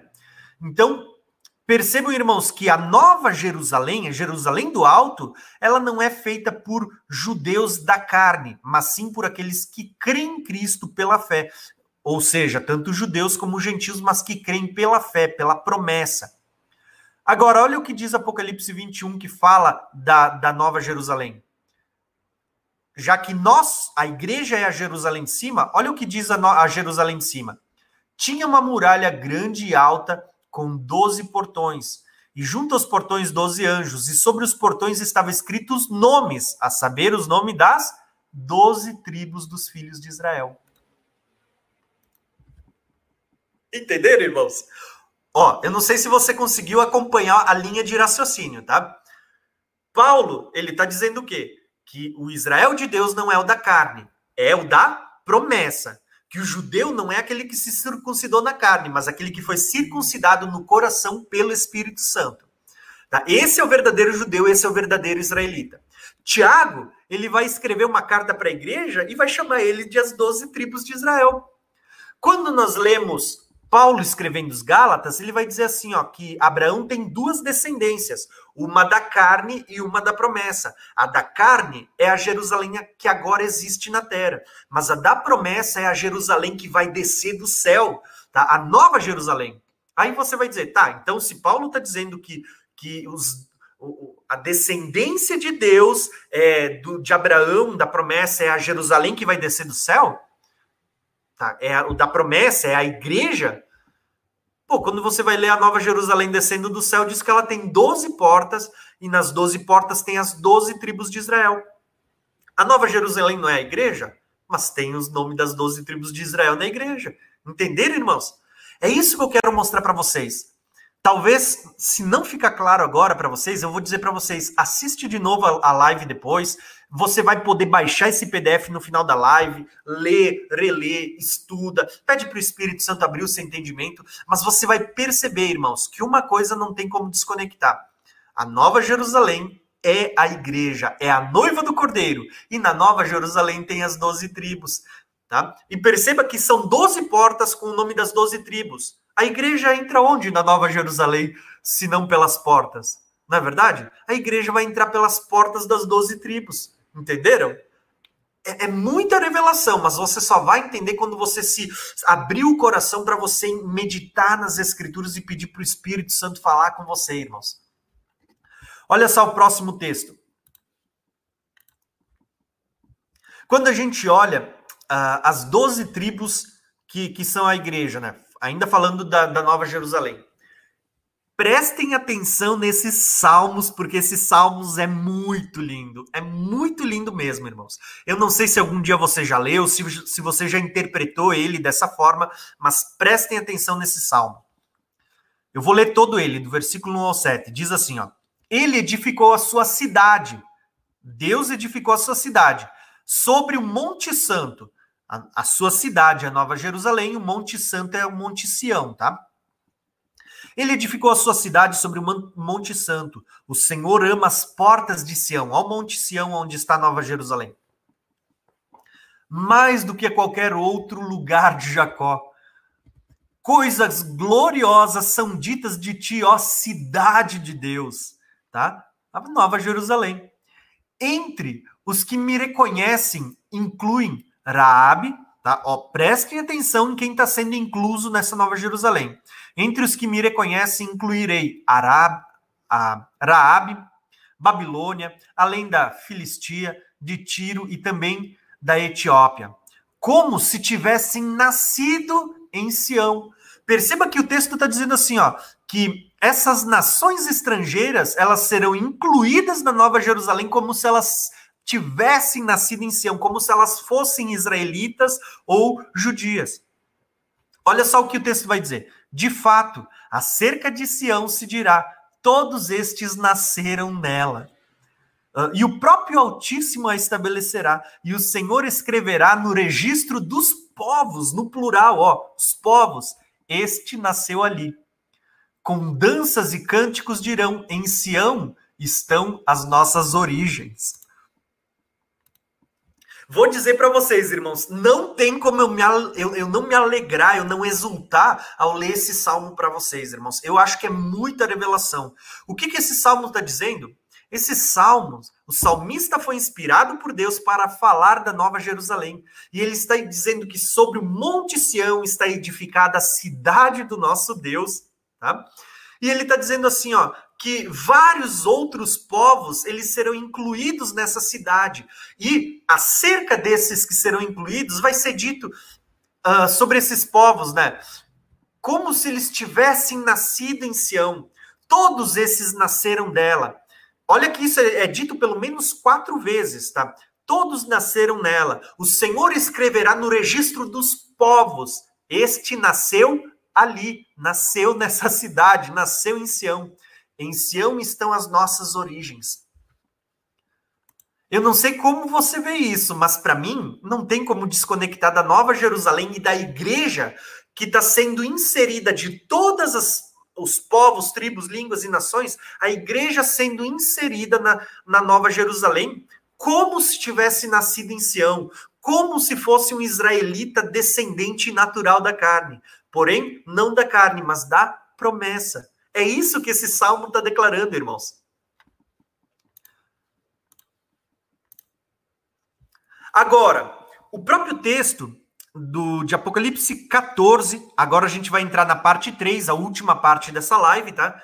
Falamos sobre a primeira parte, que era o, a, a, o número presente na Bíblia. A segunda parte abordamos Apocalipse 7, agora vamos abordar a última parte, Apocalipse 14.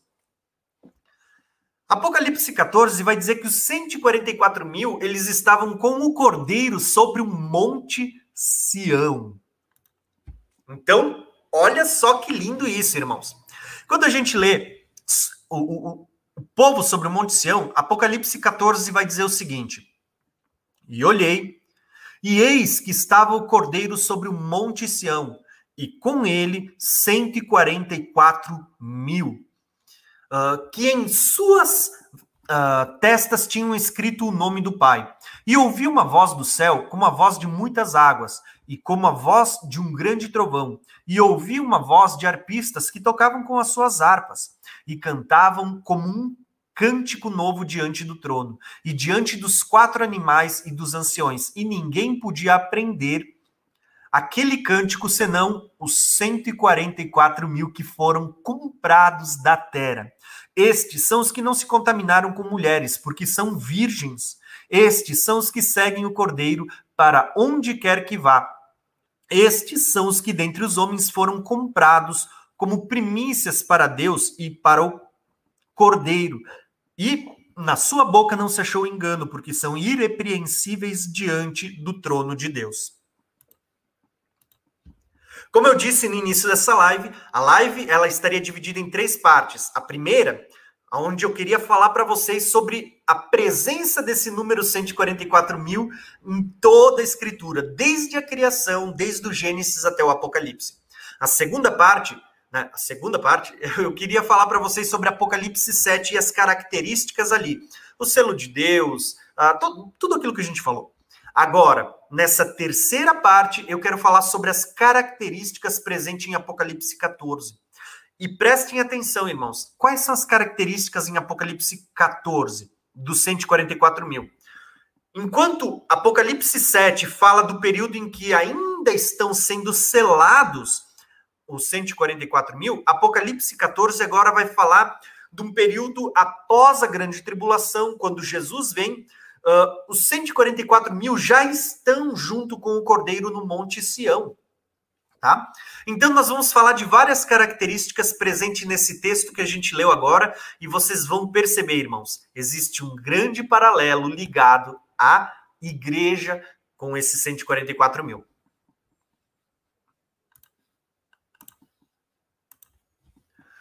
Então, primeiro detalhe, vocês vão ver que os 144 mil estão sobre um, mon, Monte Sião. Então eu quero trazer um paralelo entre Monte Sinai e Monte Sião, só para vocês entenderem.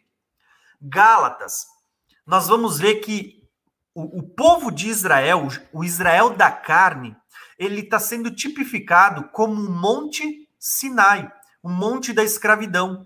A Jerusalém que agora existe, a atual.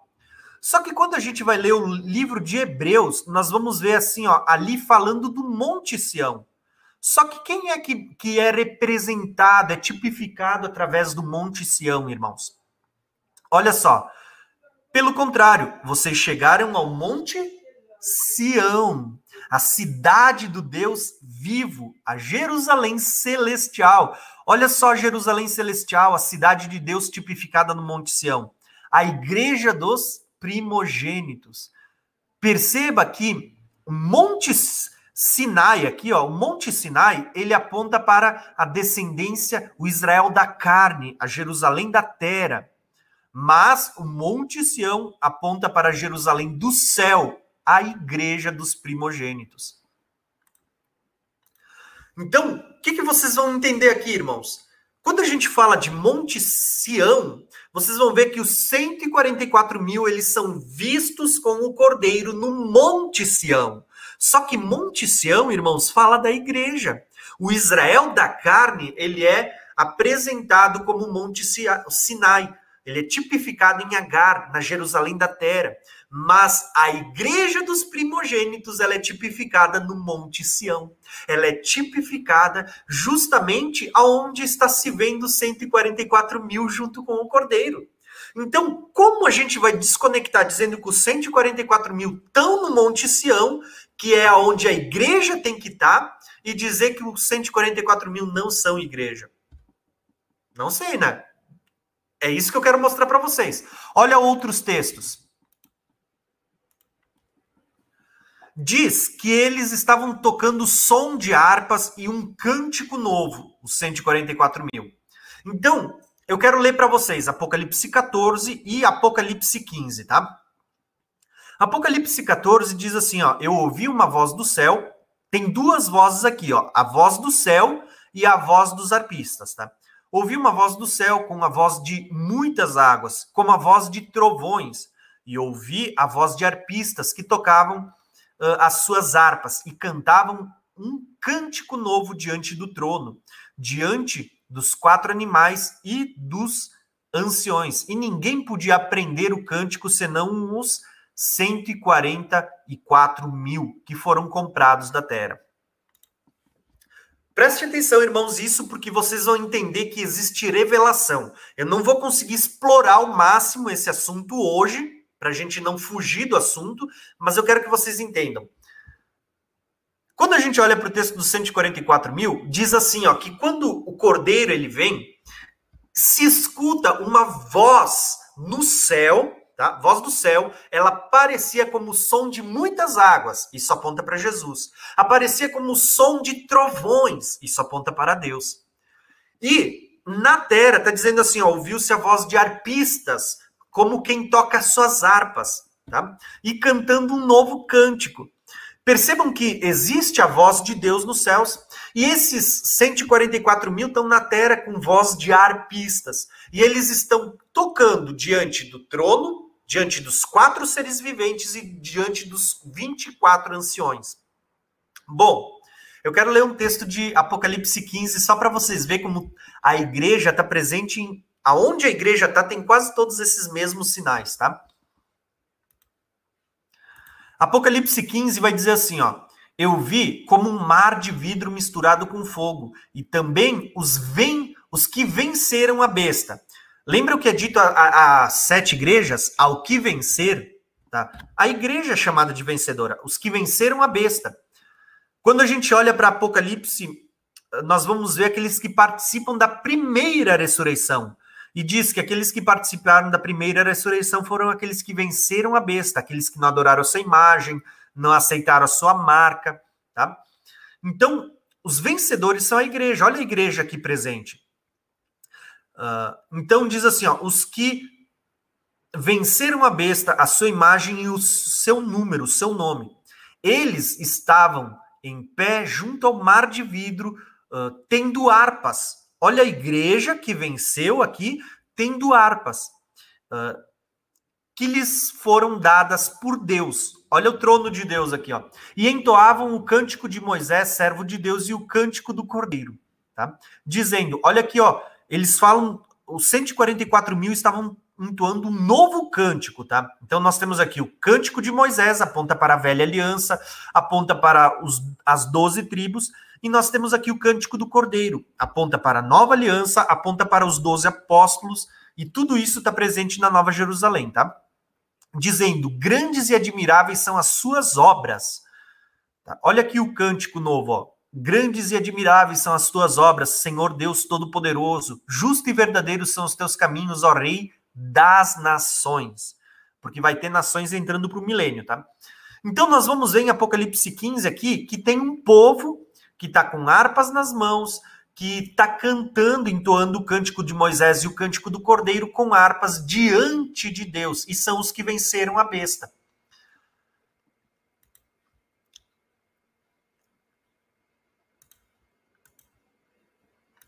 Então, nós temos aqui uma primeira ligação.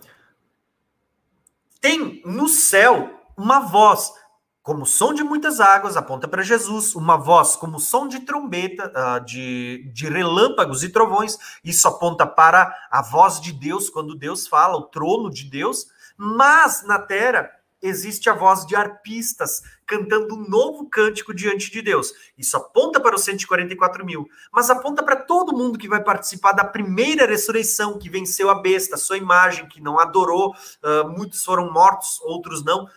Mas aponta para toda a igreja. Agora, olha só os próximos textos, como a gente vai começar a ver isso também. Ó. Diante do trono dos quatro animais e dos 24 anciões, eles estavam tocando. Então, olha só, Apocalipse 14 diz: eles cantavam um cântico novo diante do trono, dos quatro animais e dos 24 anciões. Aqui só aparecem anciões. Uh, os 144 mil que foram comprados de toda a terra.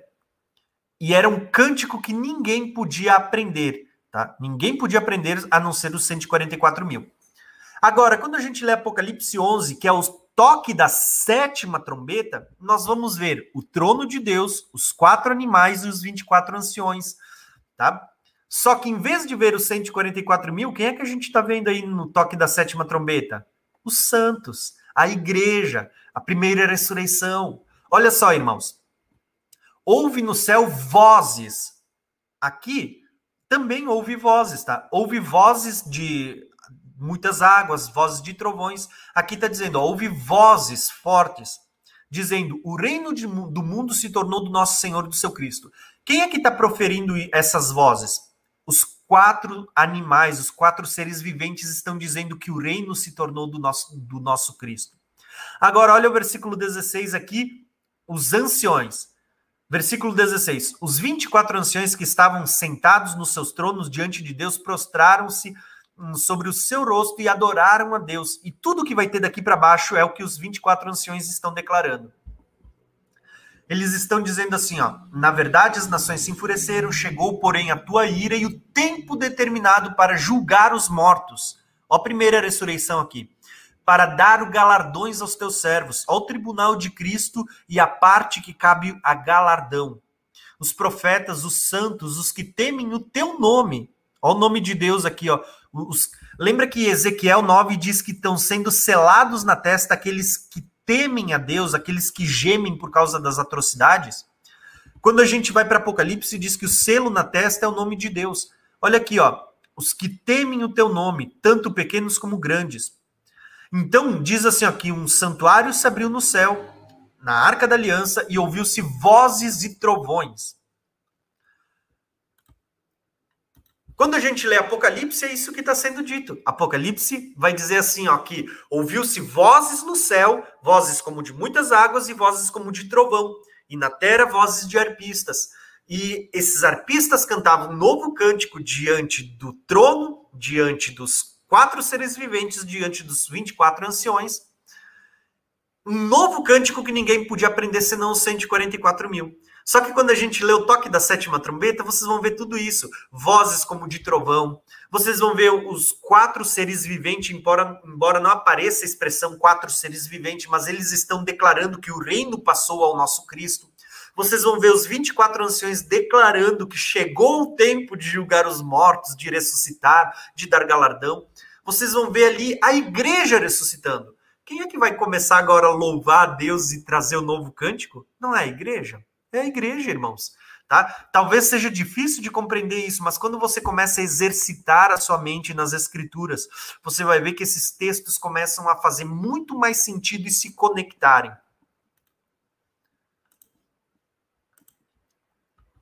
O texto, além de dizer que uh, os 144 mil são selados com o nome de Deus, além de dizer que eles estão sobre o Monte Sião, além de dizer que eles tem voz de arpista, vai dizer assim, ó, que eles são comprados da terra, tá? Comprados da terra.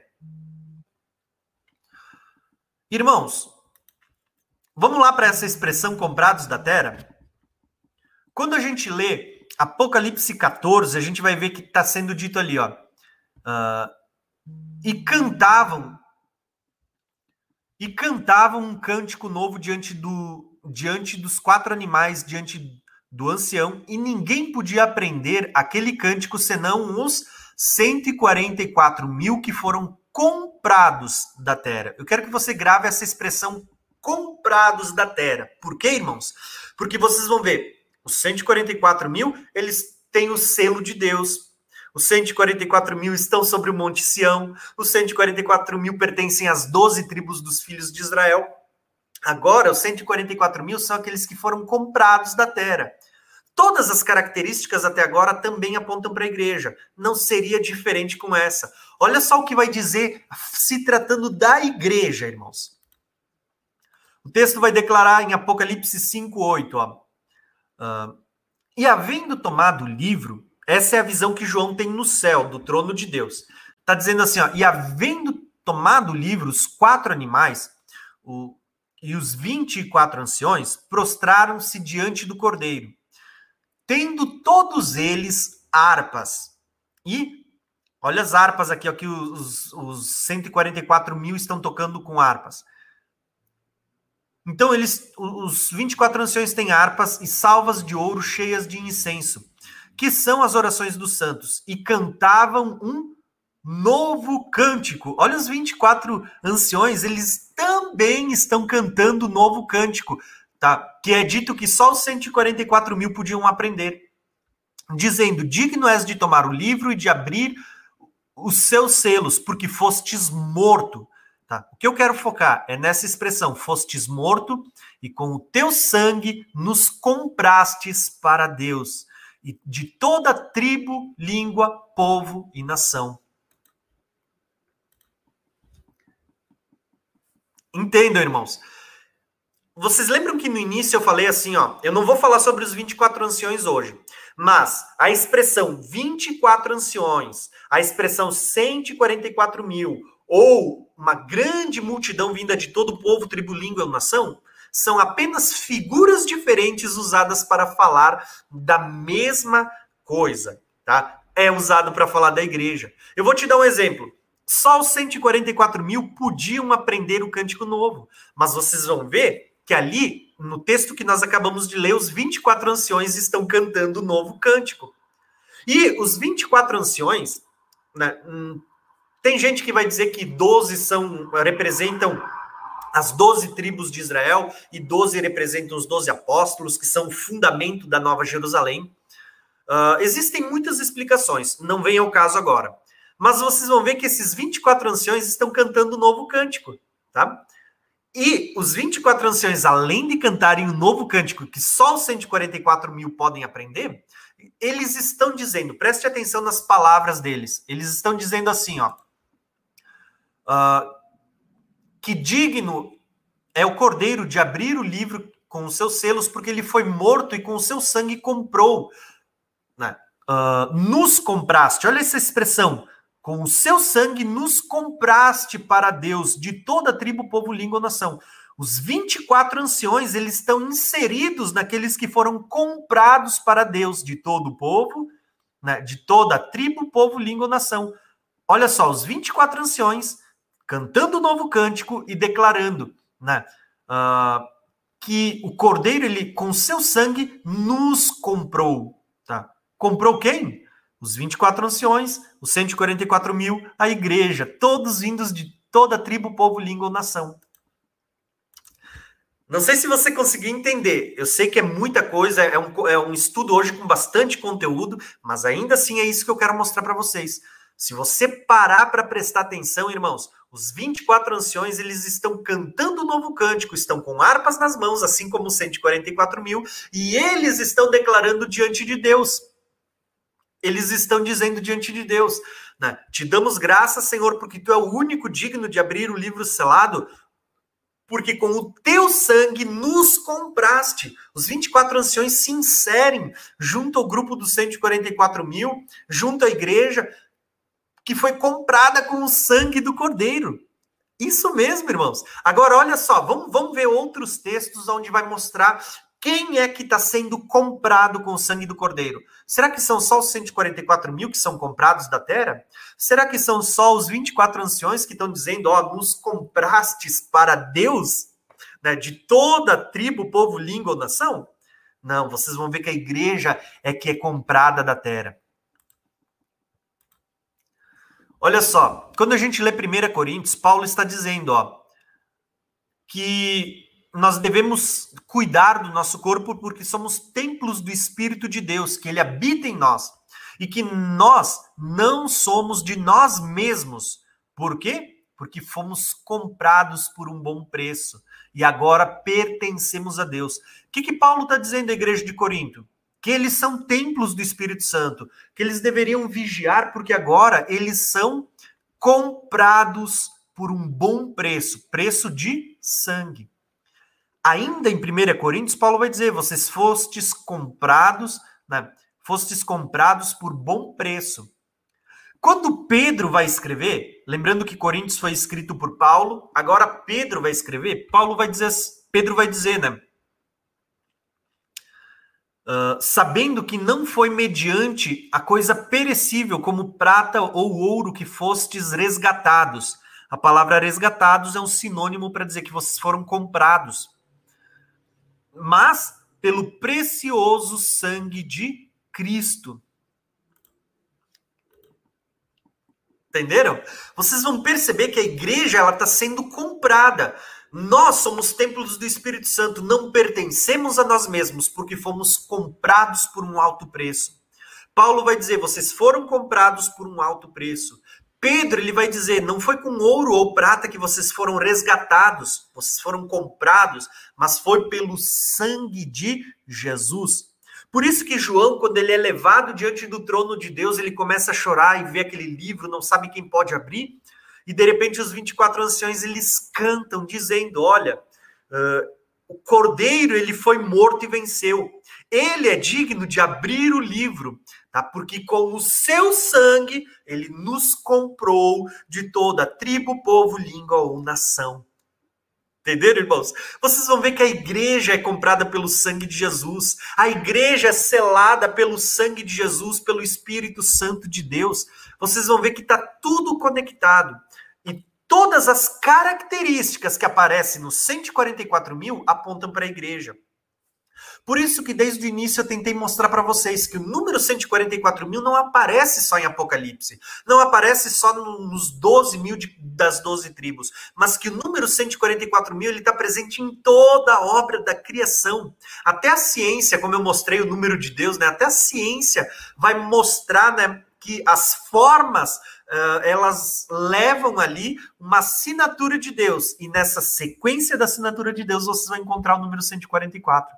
Então, o número 144 mil, ele está presente em tudo, irmãos. Na Bíblia, fora da Bíblia, em tudo, tá? E ele, volto a dizer, como eu já disse no início, se você não entendeu, você tem que voltar e assistir a live depois, tá? 144 fala de um período de escravidão, um período de trabalho, tá? Fala de um período de trabalho, de escravidão. Quando Jesus vem, ele vai inaugurar o dia o dia sabático, o dia do descanso, o, o milênio sabático, que é um período onde insere a escravidão do homem sobre o pecado e o homem vai entrar para o sábado do descanso com Deus. Tá? Insere os 144 mil, uh, que fala de um período, um tempo de trabalho, um tempo.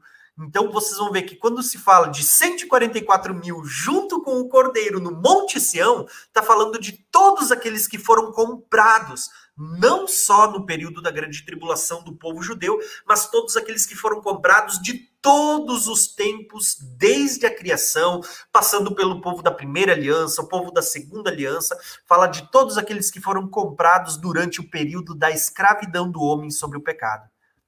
É muita coisa, irmãos, é muita revelação, tá? É, é maravilhoso isso. Agora, olha só que lindo. Os 144 mil também são comprados como primícias para Deus e para o Cordeiro, tá? Como primícias para Deus e para o Cordeiro. Irmãos, quando a gente olha, nós vamos ter que se fazer perguntas, tá? Só os 144 mil é que são primícias para Deus? É só os 144 mil que são primícias? Então a igreja vai ser o que diante de Deus? A igreja não é primícia, então. É isso que eu quero que vocês comecem a se perguntar. Porque quem faz distinção entre igreja e Israel, você vai ter que ver, você vai dizer assim, pô, uma igreja então não é primícia. Só os 144 mil vão ser primícias para Deus. Só eles vão seguir o cordeiro. Será? Vocês vão ver que, para você entender o porquê que os 144 mil estão sendo chamados de primícias diante de Deus, você precisa entender o que eram primícias, aonde surgiram isso, tá? E para isso eu vou deixar, vou tentar deixar uma live aqui falando sobre as sete festas do Senhor, porque ali a gente aborda muito esse termo, as primícias, tá? Se você não assistiu ainda, se você é novo no canal, vou pedir para se inscrever no canal e para assistir essa live sobre as sete festas do Senhor, esse assunto sobre as sete festas, para você entender sobre as primícias, tá? Então, nós vamos precisar ler aqui, ó. Primeiro, você precisa entender que as primícias, elas surgem na lei, no ciclo das sete festas. Por exemplo, tudo tem origem com a saída do povo do Egito. Então, uh, as primícias dos primeiros frutos da terra. Veja que os 144 mil eles estão sendo comprados como primícias de Deus, né, comprados da terra como primícias para Deus. Essa expressão comprados como, da terra como primícias para Deus, ela vem das primícias que eram colhidas e ofertadas para Deus da, da terra, da plantação. Então, em Êxodo, Deus vai dizer para apresentar as, os primeiros frutos a Deus, como uma primícia para Deus. Só que quando a gente vai ler Levíticos, Levíticos, Deuteronômios, a gente vai ver que isso está ligado às festas. Porque Deus vai começar a ampliar essa revelação, por exemplo, na festa das primícias, que é a terceira festa do ciclo das sete festas. Na terceira festa, a festa da primícia, nós vamos ver que o povo tinha que levar um molho das primícias diante do sacerdote e ele, no domingo, primeiro dia da semana, ele moveria esse molho diante de Deus. E tendo sido consagrado o primeiro fecho, o fecho das primícias, toda a plantação era consagrada a Deus. Essa era a festa das primícias. Mas além da festa das primícias, nós, vamos, nós tínhamos depois, 50 dias depois da festa das primícias, a festa do Pentecostes. Nela se colhia de novo as primícias da colheita, só que dessa vez não se levava as primícias. Se faria dois pães com essas primícias e eles seriam levados dois pães diante do sacerdote. Esses dois pães eram chamados de pães da, das primícias. Esses pães eles seriam feitos amassado com azeite e depois na hora de partir ainda seria derramado azeite sobre eles. Por isso, além de serem chamados de pães das primícias, a gente pode considerá-los dois pães ungidos também, né? Só que a gente vai ver assim, ó, em Deuteronômio, novamente fortalecendo o que está sendo dito em Levíticos, que eles deveriam tomar das primícias dos frutos e recolher da terra e apresentar diante de Deus. Eu não vou ler tudo e explicar, porque eu quero que vocês assistam um vídeo sobre as sete festas para vocês entenderem sobre as primícias. Mas o que eu quero mostrar para vocês, que quando a gente fala que 144 mil foram colhidos para Deus da terra como primícias e que eles vão acompanhar o cordeiro onde quer que o cordeiro vá, você, para entender por que, que eles são chamados de primícias, os primeiros frutos, você precisa entender as festas, a lei das primícias.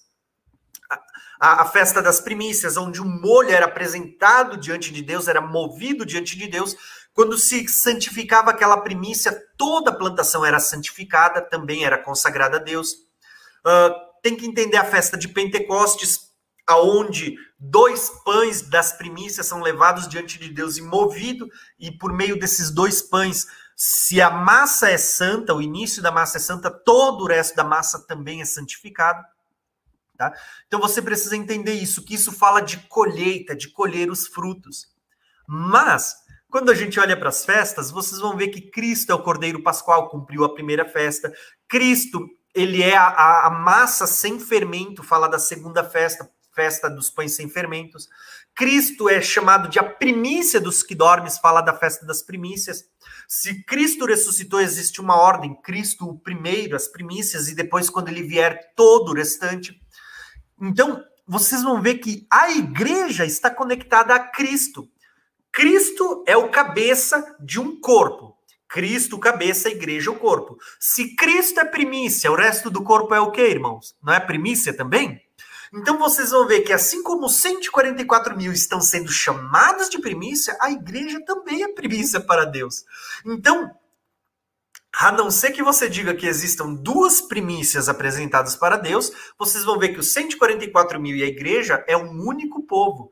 São apenas duas figuras para falar da mesma coisa, falar da igreja, do povo salvo, salvo por Deus.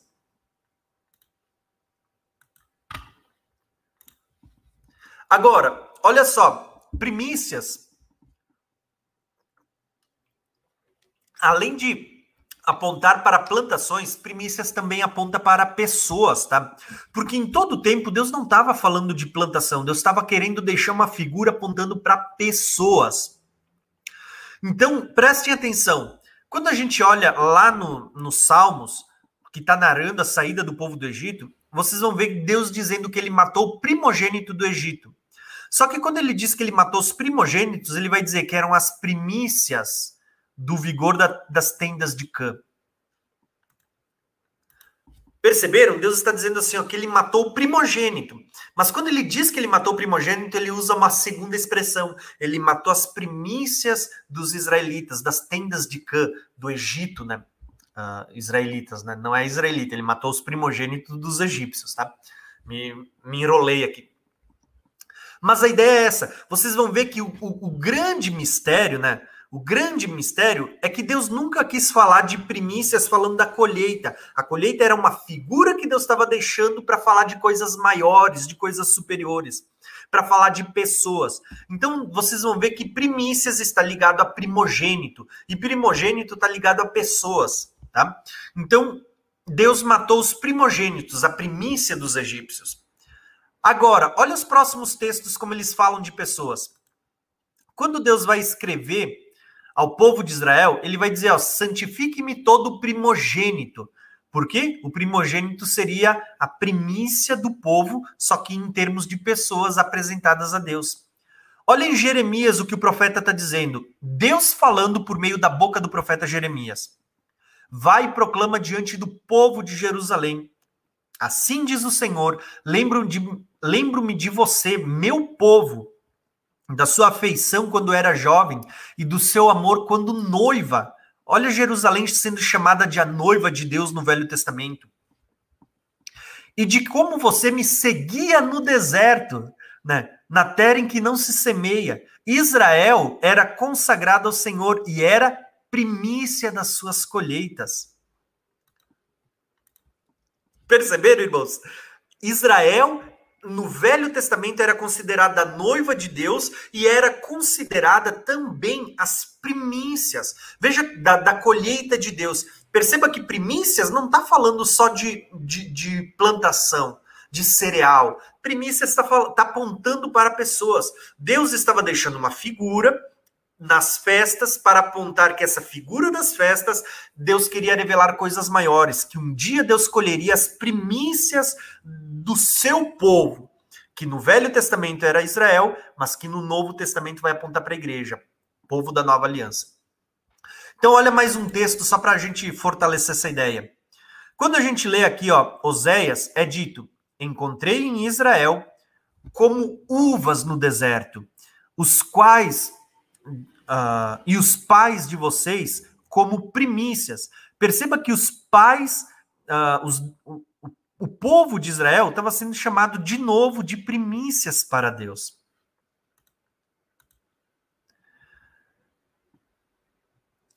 Então, a grande figura que eu quero deixar aqui para vocês é essa, irmãos. Primícias, né? quando diz que os 144 mil são primícias para Deus, você precisa entender que você precisa entender de festas, você precisa entender que as festas falam de colheitas, as colheitas eram uma figura que apontavam para pessoas os primeiros a serem consagrados para Deus, e que isso apontava tanto para a velha aliança como para a nova aliança, que eu quero mostrar agora para vocês. Olha só, quando vai falar de Jesus, Jesus é chamado de a primícia. Ó. Cristo ressuscitou dentre os mortos e foi feito a primícia dos que dormem. Olha como a, a, revelação está sendo ampliada, ela está ganhando mais ampliação, essa revelação. Então ele vai falar que nós vamos ressuscitar. Cristo, né? mas tem uma ordem. Cristo, as primícias, o primeiro, e depois na sua vinda a gente. Quando a gente olha para Romanos, Paulo usa aquela figura dos dois pães que são apresentados diante do, do sacerdote na festa do Pentecostes. Se apresentava dois pães, por meio daqueles dois pães, todo o resto da massa era consagrado. Então, Paulo vai usar essa figura. Ó. E se as primícias são santas, também a massa é. Tá? Perceberam? Aqui está aquela figura que eu mostrei para vocês. Cristo, ele é chamado de a primícia. Aqui nós temos uma ampliação da revelação, porque já trata de primícia, já vai apontar para a ressurreição dos mortos. Nós vamos ver que é uma conexão, porque se Cristo é a primícia, está dizendo que assim como ele ressuscitou, existe uma ordem. Ele é a primícia, ele o primeiro, e na sua vinda, aqueles que a ele pertencem. Só que, como eu disse para vocês, se o cabeça é primícia, o resto do corpo é o quê? Não é primícia também? Se Cristo, que é a primícia, ressuscitou, quando ele voltar, a igreja não vai ressuscitar? A igreja não é primícia? Se a igreja é primícia, os 144 mil são o quê? Uma segunda primícia? Não existe segunda primícia, né? Não existe, porque primícia vem de primeiro, o primeiro fruto. Então, se é primeiro, é primeiro. Primícia é primícia, não existe duas primícias, uma segunda primícia, tá? Então, os 144 mil são primícias. A igreja também é primícia, irmãos, tá?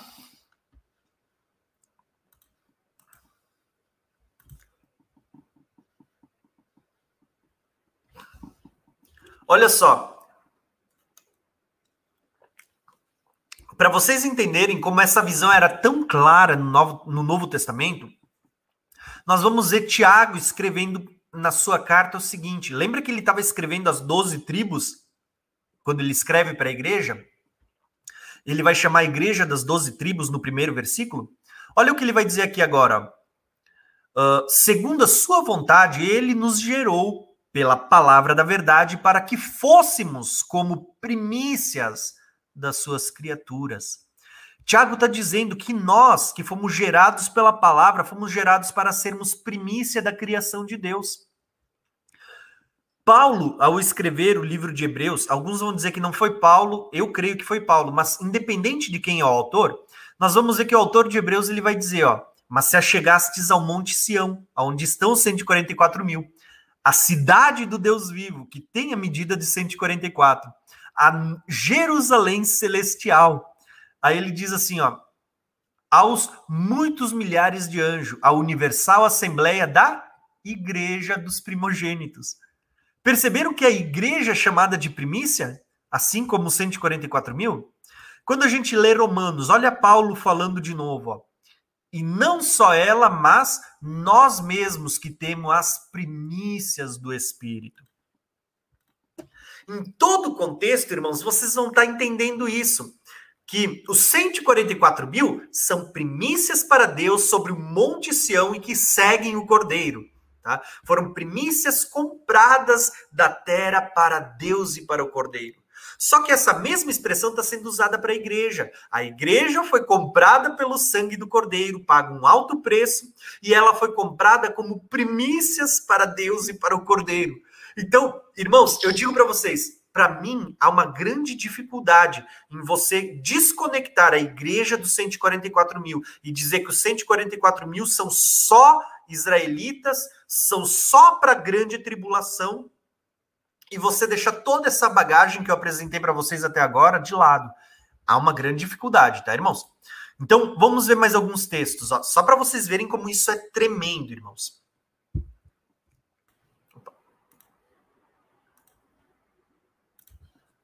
Próximo texto, irmãos. Uh, diz, Apocalipse 14 vai dizer que os 144 mil que são primícias para Deus, comprados da terra, diz assim que eles não se contaminaram com mulheres. Eles são castos. São o quê? Virgens. Tá? São castos, são virgens.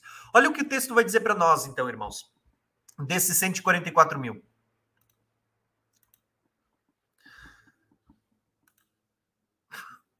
Ó, eu quero mostrar uma coisa para vocês que eu acho que vai ser muito interessante. Quando a gente olha para castidade no Velho Testamento, uh, sobre serem castos, nós precisamos entender o seguinte: muitas pessoas vão alegar que os 144 mil são pessoas que são virgens, literalmente, que eles não se deitam com mulheres. Então aqui nós vamos precisar contar algumas, fazer algumas considerações. Então os 144 mil são só homens. Não tem mulher entre os 144 mil. Por quê? Porque eles não se deitam com mulheres, eles são virgens. Então, vocês vão perceber, as irmãs que nos acompanham, irmã não tem mulher entre os 144 mil, se a gente for interpretar literalmente como muitas das pessoas fazem. Tá? Vocês vão ver que não existe mulher entre os 144 mil. Será que é isso mesmo que a Bíblia está dizendo? Não, irmãos. Tá? Os 144 mil, eles incluem toda a igreja, e não somente homem, mas inclui homem e mulher, todos aqueles que creram em Cristo, todos aqueles que foram comprados da terra durante uh, todo o tempo, todos aqueles que foram selados na testa. Tá? Os 144 mil inclui todo mundo. Agora, se nós realmente fôssemos admitir essa, essa visão de que os 144 mil eles não se contaminaram com mulher, nós precisaríamos dizer que o casamento é algo que contamina. Entenderam? Mas quando a gente olha para a palavra de Deus, vocês vão perceber que o casamento é abençoado por Deus. Ah, pelo contrário, Paulo, quando ele vai falar do casamento, ele vai dizer assim: ó, que o nosso leito matrimonial deveria ser sem mácula, sem contaminação. Se o relacionamento dentro do casamento ele maculasse, né? A pessoa tem que ser virgem para não ter mácula. Uh, não se contaminar, então o casamento contaminaria. Só que Paulo ele vai dizer assim, ó, que o nosso leito deve ser sem mácula, ou seja, você pode se relacionar dentro do casamento, né, dentro do casamento e não ter mácula. Por quê? Porque em nenhum momento o relacionamento sexual entre marido e mulher dentro do padrão de Deus, ele é pecado. Em nenhum momento o relacionamento entre o casal, ele ele contamina, ele produz mácula. Então você dizer que os 144 mil, se você interpretar literalmente, eles não se contaminaram com mulher porque eles são castos, porque eles são virgens, isso é uma interpretação que teria forçosamente que admitir que o casamento ele macula, que ele contamina. E não é isso, irmãos, que o texto está dizendo, tá? Você precisa entender que a Bíblia não se interpreta a partir de versículos isolados, mas num contexto geral. Então, vocês vão ver que essa expressão de virgindade, ela tá é, é uma figura espiritual que está apontando para a igreja, para aqueles que não se prostituem. E prostituição na Bíblia, ela tem uma figura de idolatria. No Velho Testamento, vocês vão ver que Deus usou muito essa figura de não se prostituir, quando o povo ele ia atrás de outros deuses. O povo deveria ser casado com Deus, mas o povo traía a Deus que o desposou com outros deuses, com outras imagens. Então, isso era um adultério diante de Deus. Tá? Isso era uma fornicação, uma violação da aliança que Deus tinha com o povo. Quando o povo deixava o seu marido e ia após outros deuses. Então, quando diz que os 144 mil eles são virgens, eles são castos, eles não se relacionaram, está falando de, de não adulterar, não se relacionar com outros deuses. Eu já vou explorar mais essa ideia, mas eu quero pelo menos lançar umas bases bíblicas só para vocês verem, tá? Então, aqui, ó, o irmão aqui falou uma coisa bem bacana, tá? Não adoraram o dragão, uh, e isso realmente está conectado. Eu já vou fazer esse comentário, tá? Vocês vão ver assim, ó, que no Velho Testamento, a prostituição do, do povo no Velho Testamento, ela estava ligada ao quê? A adoração a ídolos. Tá? Eu botei aqui um dos ídolos, que é quando o povo vai no Monte Sinai e ele faz uma aliança com Deus, Deus desposa o povo, e logo em seguida, quando Moisés demora para descer, o povo já está traindo a Deus com outro Deus, um falso Deus, um ídolo, né? Então você vê que desde o início o povo já traía Deus, já fornicava, já se prostituía após outros deuses, tá? E essa figura vai ficar muito clara em Jeremias. Olha só, quando Deus está falando com Israel e com Judá, as duas casas de Israel. Veja que ele está falando com os filhos de Israel, mas ele também vai falar com a irmã de Israel, que é Judá. Então ele vai dizer assim: ó, tu te prostituístes com muitos amantes, ou seja, com muitos deuses. Aí Deus faz a pergunta: vê, onde que tu não te prostituiu? Né? Tu, tipo, tu poluístes a terra com as tuas fornicações. Tu tens na fronte uma cara, né, uma cara de prostituta. E ele vai dizer assim, ó, todo monte alto, toda árvore verde, ali andou se prostituindo. Por que, que ele usa a expressão todo monte alto, toda árvore verde? Porque cada monte alto que existia, eles levantavam um poste ídolo. Cada árvore verde que tinha, eles levantavam ali numa árvore frondosa um ídolo embaixo dela para ali adorar outros deuses. Então Deus está dizendo: vocês me abandonaram e se prostituíram após outros deuses em cada monte, em cada árvore verde.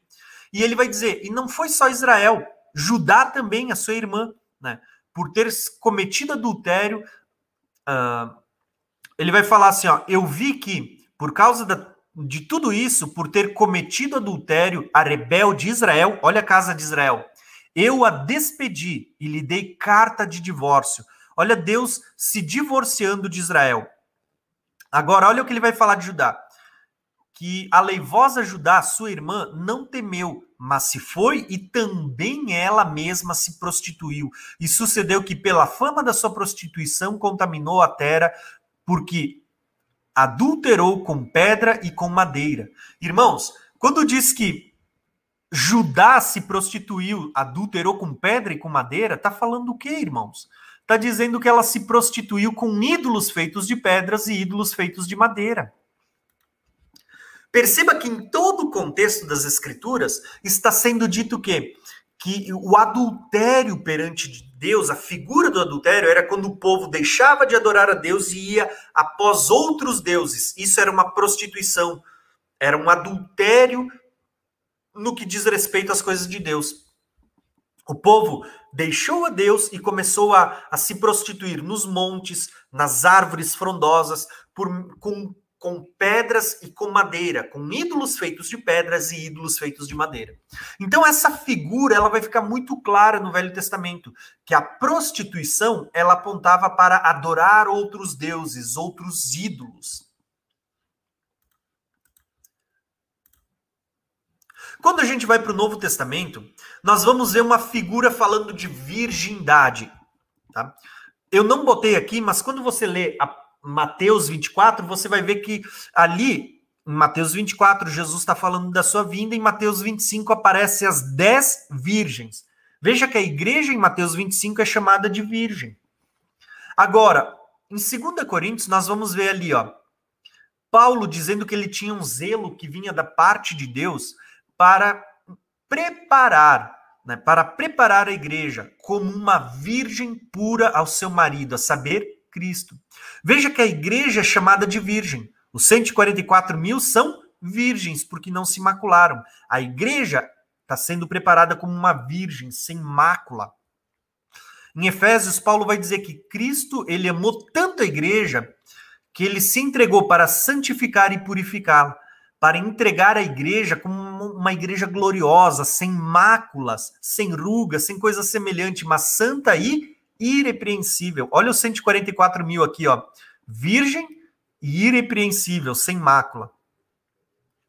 Quando a gente lê aqui, ó, o texto da Nova Jerusalém, esqueci de botar o, o capítulo aqui, ó. Uh, mas provavelmente é o, é o Apocalipse 21. Vai dizer assim, ó, vi a cidade santa, Nova Jerusalém, como uma noiva enfeitada para o seu noivo, é a igreja.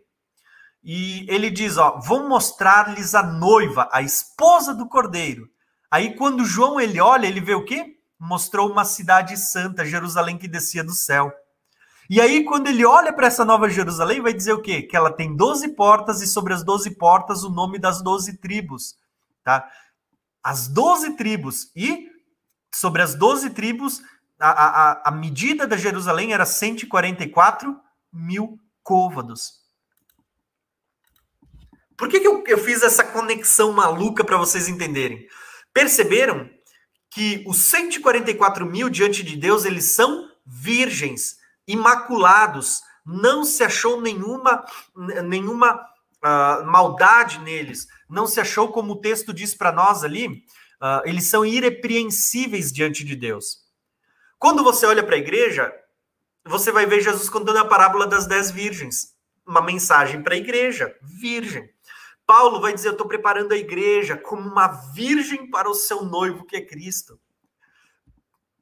Paulo vai falar de Cristo, que Cristo amou tanto a igreja que se entregou para santificá-la, tá? para santificá-la e apresentá-la sem rúcula, sem, sem, sem, sem ruga, sem mácula, irrepreensível, como uma virgem né, diante do seu noivo, a saber, Cristo.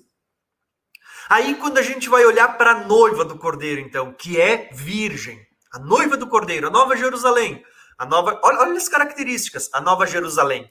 Ela desce do céu, ela é a noiva do cordeiro, preparada para o noivo como uma virgem. A, a nova Jerusalém, ela. Aí João olha para ver a noiva e ele vê a nova Jerusalém. Aí ele vê a nova Jerusalém com 12 portas, com o nome das 12 tribos dos filhos de Israel, com a, a muralha com a medida de 144, e além dela, disso é dito que na Nova Jerusalém vai se encontrar as pessoas que têm o selo na testa, o selo com o nome de Deus, e nela não entra ninguém que tenha mentido. Lembra que os 144 mil eles não mentem? É, irmãos, vocês vão ver a Nova Jerusalém, 144 mil, igreja, tudo conectado na mesma figura tá? Então, Irmãos, é, muito, é muita revelação, é muita coisa bacana, tá? Olha só, agora o que, que eu quero mostrar para vocês? Na Nova Jerusalém, ó, desculpa, no Apocalipse, nós precisamos entender que também vai estar sendo julgado aqueles que se prostituíram. Por isso que diz que os 144 mil são virgens, não se achou mácula, eles não se prostituíram. Então, no Apocalipse, nós precisamos lembrar que vai ter ali algumas figuras. Por exemplo, é dito à igreja, se eu não me engano, de Pérgamo, que ali tinha Balaão, que ensinava Balaque a armar ciladas aos filhos de Israel, para que estes comessem coisas sacrificadas aos ídolos que praticavam uh, e praticassem prostituição. Irmãos, olha só, vou citar algumas figuras. Nós precisamos lembrar que se os 144 mil são virgens, não se contaminaram, essa figura ela está associada a outra figura do livro de Apocalipse que vai estar presente no tempo do fim, que é a grande meretriz, a grande prostituta. Você vai ver que são usadas várias figuras. Uma delas é Balaão. Balaão é dito a uma das igrejas, se eu não me engano, Pérgamo, que Balaão que ali no meio daquela igreja, olha a mensagem para a igreja falando sobre não se contaminar com prostituição, tá? Então, é dito à igreja em Pérgamo que tinha no meio deles uh, os ensinos de Balaão, que ensinou a Balaque a, a fazer com que os filhos de Israel, olha a mensagem à igreja conectando Balaão e os filhos de Israel. Então, dizer que os filhos de Israel, ele estava ensinando os filhos de Israel a caírem por meio de idolatria e prostituição.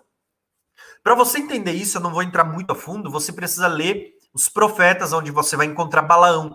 Balaão é contratado por Balaque para amaldiçoar uh, o povo da velha aliança, só que aqui você vai ver ele presente no povo da nova aliança, né? Na igreja. Mas Balaão, ele é contratado para amaldiçoar o povo da velha aliança e ele não consegue amaldiçoar porque Deus não permite. Então, Balaão não podendo amaldiçoar, o que, que Balaão vai fazer? Isso existe uma série de textos mostrando isso. Balaão vai ensinar Balaque a fazer com que o povo caísse em pecado. Já que quando o povo estava em santidade com Deus, ninguém podia fazer nada, o que Balaão vai ensinar é fazer com que o povo peque para que o próprio Deus puna o povo. Então vocês vão ver que assim, ó, Balaão, ele vai dizer para Balaque o seguinte: pega as sacerdotisas do templo do, do deus lá, se não me engano, acho que era Moab, alguma coisa do tipo, um deus. E ele vai dizer assim: ó, manda essas sacerdotisas irem até o povo, se deitarem com os homens do povo e vão se prostituir no meio do povo. E quando os homens tiverem se deitado com ela, essas sacerdotisas vão fazer com que esses homens que se prostituíram com elas agora adorem aos seus deuses. Quando, ele, quando as mulheres foram até lá, se deitaram, isso é prostituição, as mulheres agora incentivaram o povo a adorar os seus deuses. Isso é o quê? Idolatria. Então vocês vão ver que a prostituição ela está ligada justamente a, a a idolatria, a apostatar. Se não bastasse essa figura de Balaão, nós vamos ter na carta à igreja seguinte, acho que se eu não me engano é Tiatira, nós vamos ter ali, ó, a... Desculpa, deixa eu puxar a tela aqui. Vocês vão ver ali a carta escrita Tiatira falando de outro personagem, não mais Balaão, mas Jezabel. Jezabel também se encontra no meio dos profetas, Tá? Vocês vão ver que Balaão está ligado a Moisés, Jezabel está ligado a Elias, as duas testemunhas. Olha quanta revelação tem aqui, irmãos. E Jezabel aparece no meio das sete igrejas. Ela aparece no Velho Testamento na, com o povo da Velha Aliança, mas aparece aqui no Novo Testamento no povo da Nova Aliança. E essa Jezabel, ela seduzia os servos a praticar a prostituição, e a comer comidas aos ídolos. Perceba que prostituição está ligada à idolatria, tá? A comer comidas sacrificadas aos ídolos. E o texto ele vai dizer para nós ó, que uh, foi dado um tempo para que se arrependesse, mas ela não quer se arrepender da sua imoralidade. Então, eis que farei. Olha só o que o texto diz: eis que farei com que Fiquem acamado e trarei grande tribulação aos que com ela adulteram e matarei os filhos dela.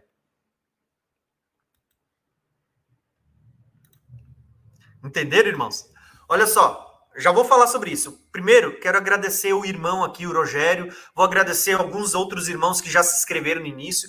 Irmãos, eu convido você, você vai estar abençoando a minha vida se você se sentir edificado. Se torne membro desse canal, tá? Eu sei que tem irmãos que contribuem comigo já hoje para a obra missionária, tem irmãos que contribuem no super chat aqui, como já teve irmãos que fizeram, Max do Papo com Deus, o irmão Isaac, se eu não me engano, né?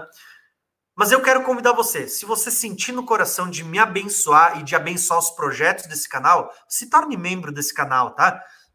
Nos abençoe, tá? Então, olha só, voltando aqui à, à revelação, o que eu quero mostrar para vocês é o seguinte, irmãos.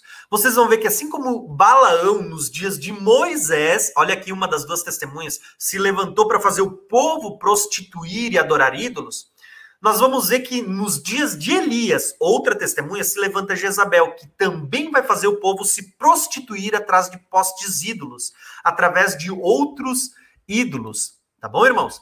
Então, o que, que vocês vão perceber? Quem que era Jezabel? Tá? Jezabel ela conduziu o povo à idolatria, à imoralidade sexual. Só que Deus está mostrando que assim como teve uma Jezabel, um Balaão na velha aliança, vai ter na nova aliança, vai voltar a se repetir de novo essa figura de prostituição, tá? Essa figura de adultério. Agora, olha só que legal isso, irmãos. Quando a gente lê o próximo texto que eu separei aqui para vocês, o último, Apocalipse 17, Diz assim, ó, que está sendo julgada a grande prostituta, e com ela os reis da terra se prostituíram, e esses beberão o vinho da sua prostituição.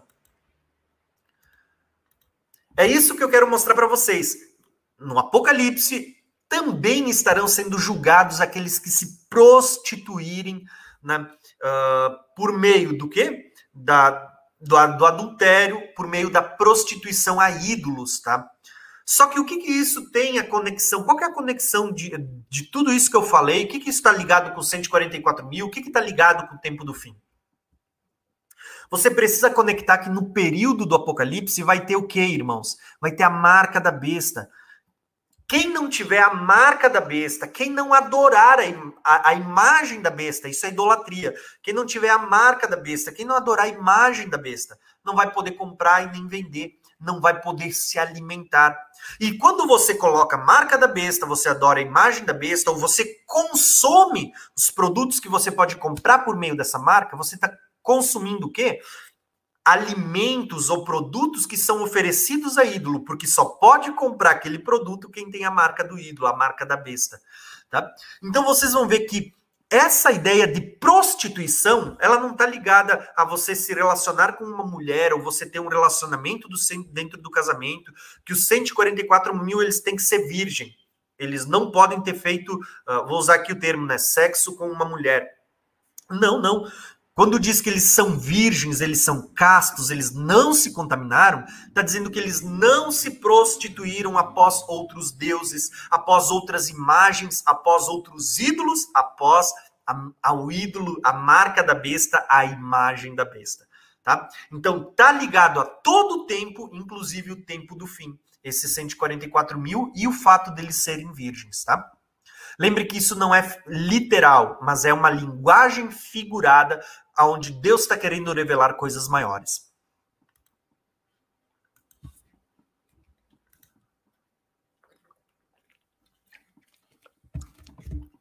Já estamos indo para o final da live, mas o que eu quero mostrar para vocês?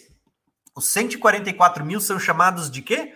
De os seguidores do Cordeiro. Tá? A, a expressão seguidores foi eu que escrevi, mas o termo correto que vocês vão ver já é eles seguem o cordeiro onde quer que ele vá, tá?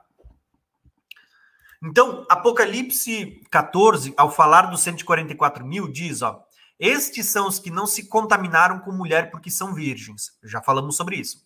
Estes são os que seguem o cordeiro para onde quer que ele vá.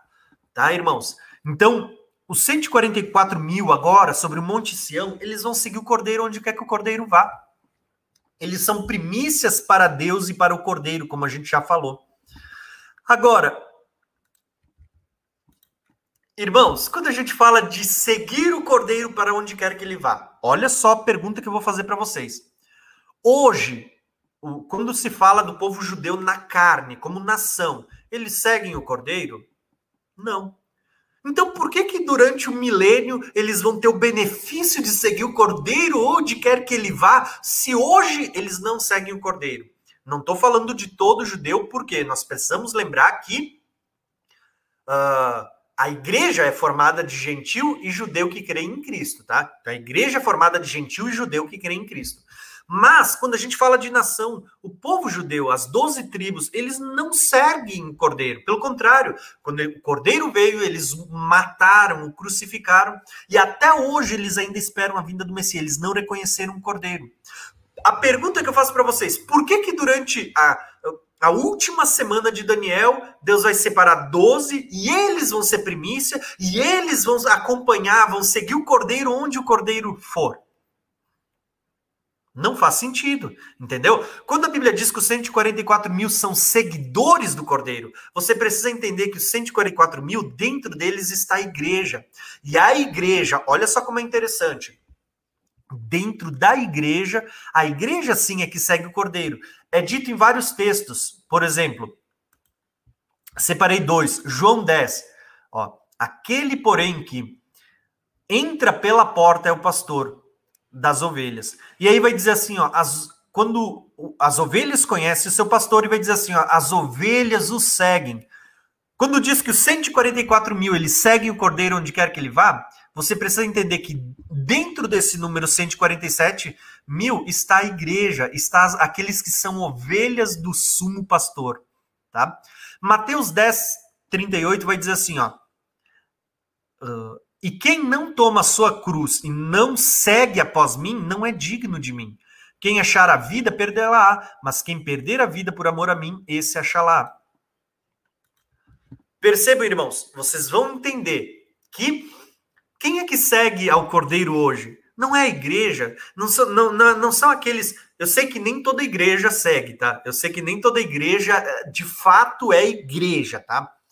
Uh, mas o que eu quero dizer, tratando da igreja do Senhor, aqueles que são sinceros, fiéis, verdadeiros, aqueles que nasceram de novo, esses são aqueles que seguem o Cordeiro. Aqueles que vão entregar sua vida durante o período da grande tribulação.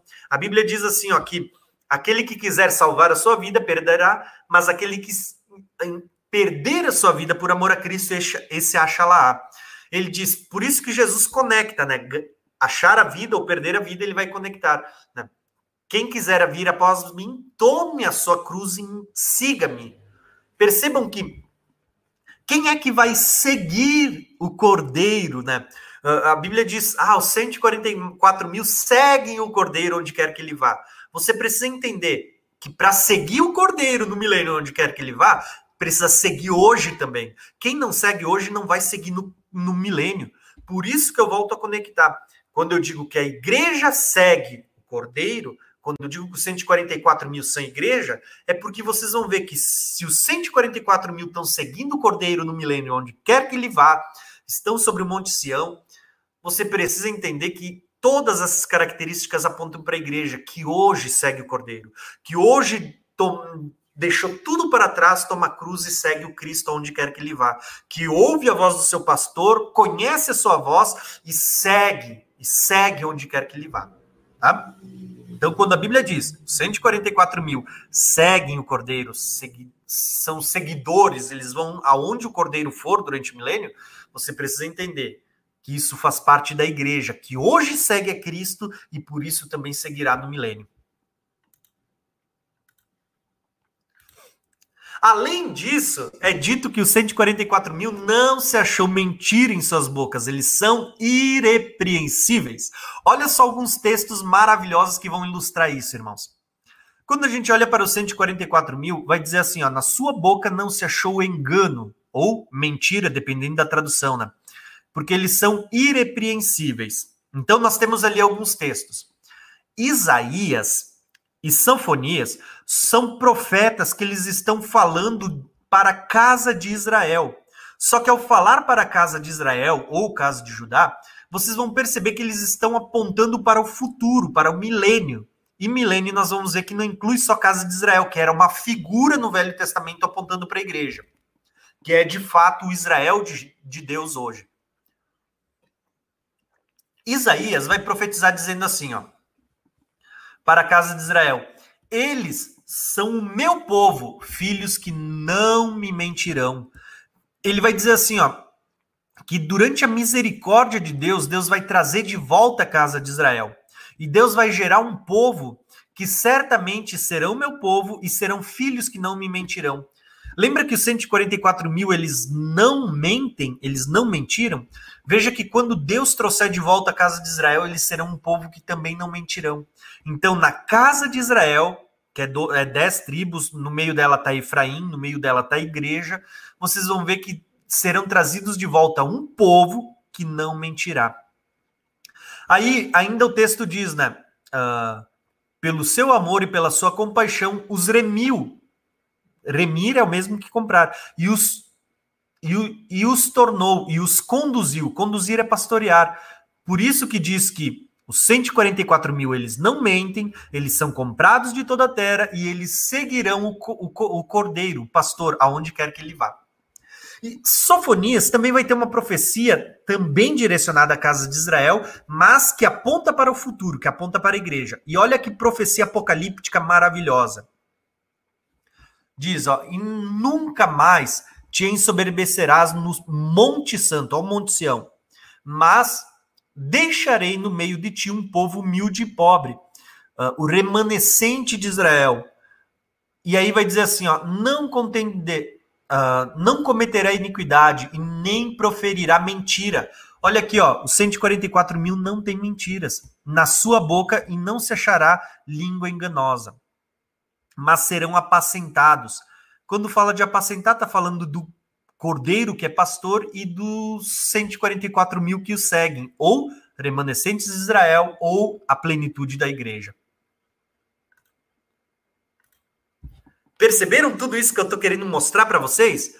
Todas as características encontradas nos 144 mil são coisas faladas acerca da igreja. Então, quando a gente vê os 144 mil, nada mais é que o quê? que é uma outra figura para falar da igreja, tá? A igreja não se achará mentira. Perceba que Deus, ele vai. Uh, Jesus, quando ele esteve aqui, ele diz assim: ó, eu sou o caminho, a verdade, a vida, e ninguém vai ao Pai a não ser por mim. Tá? E aí, ele, nesse, nesse diálogo com o povo judeu, o povo da época, os estudiosos, você vai ver que Jesus ele vai dizer para o povo que o, o povo ele vai chamar aquele povo que estava ali de, de, filhos do diabo, porque queriam perseguir a Jesus, queriam matar a ele, que eles não precisavam se arrepender de nada. E Jesus vai dizer: vocês são filhos do diabo. Por quê? Porque o diabo é o pai da mentira e vocês até hoje mentem e fazem a obra do seu pai. Percebam que o povo judeu na época de Jesus estava sendo chamado de filho do diabo, que é pai da mentira, porque eles também mentiam. Só que quando a gente olha para esses 144 mil, está sendo dito: eles não mentirão, não se achará uma língua enganosa neles. Tá? E isso, quem que é chamado de filho de Deus no Novo Testamento? Aqueles que não mentem, aqueles que creram em Cristo, aqueles que fazem parte da verdade. Isso fala de igreja, irmãos, fala de igreja.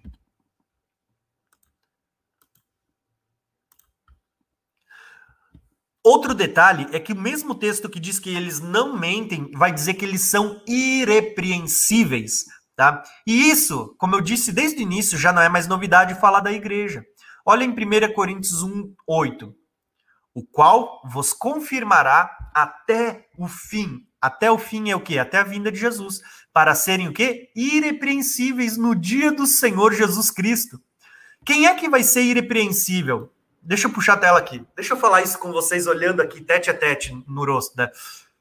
Quem é que é irrepreensível na vinda de Jesus quando o cordeiro vier sobre o Monte Sião?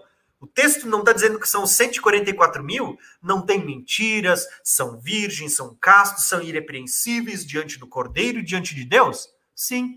Mas aí Paulo ele não vai dizer a mesma coisa da igreja, que a igreja está sendo preparada para o, até o fim ser encontrada irrepreensível no dia do Senhor. Então perceba que no dia do Senhor tem 144 mil irrepreensível, mas no dia do Senhor tem a igreja irrepreensível. É o mesmo povo, irmãos. Olha só outro texto.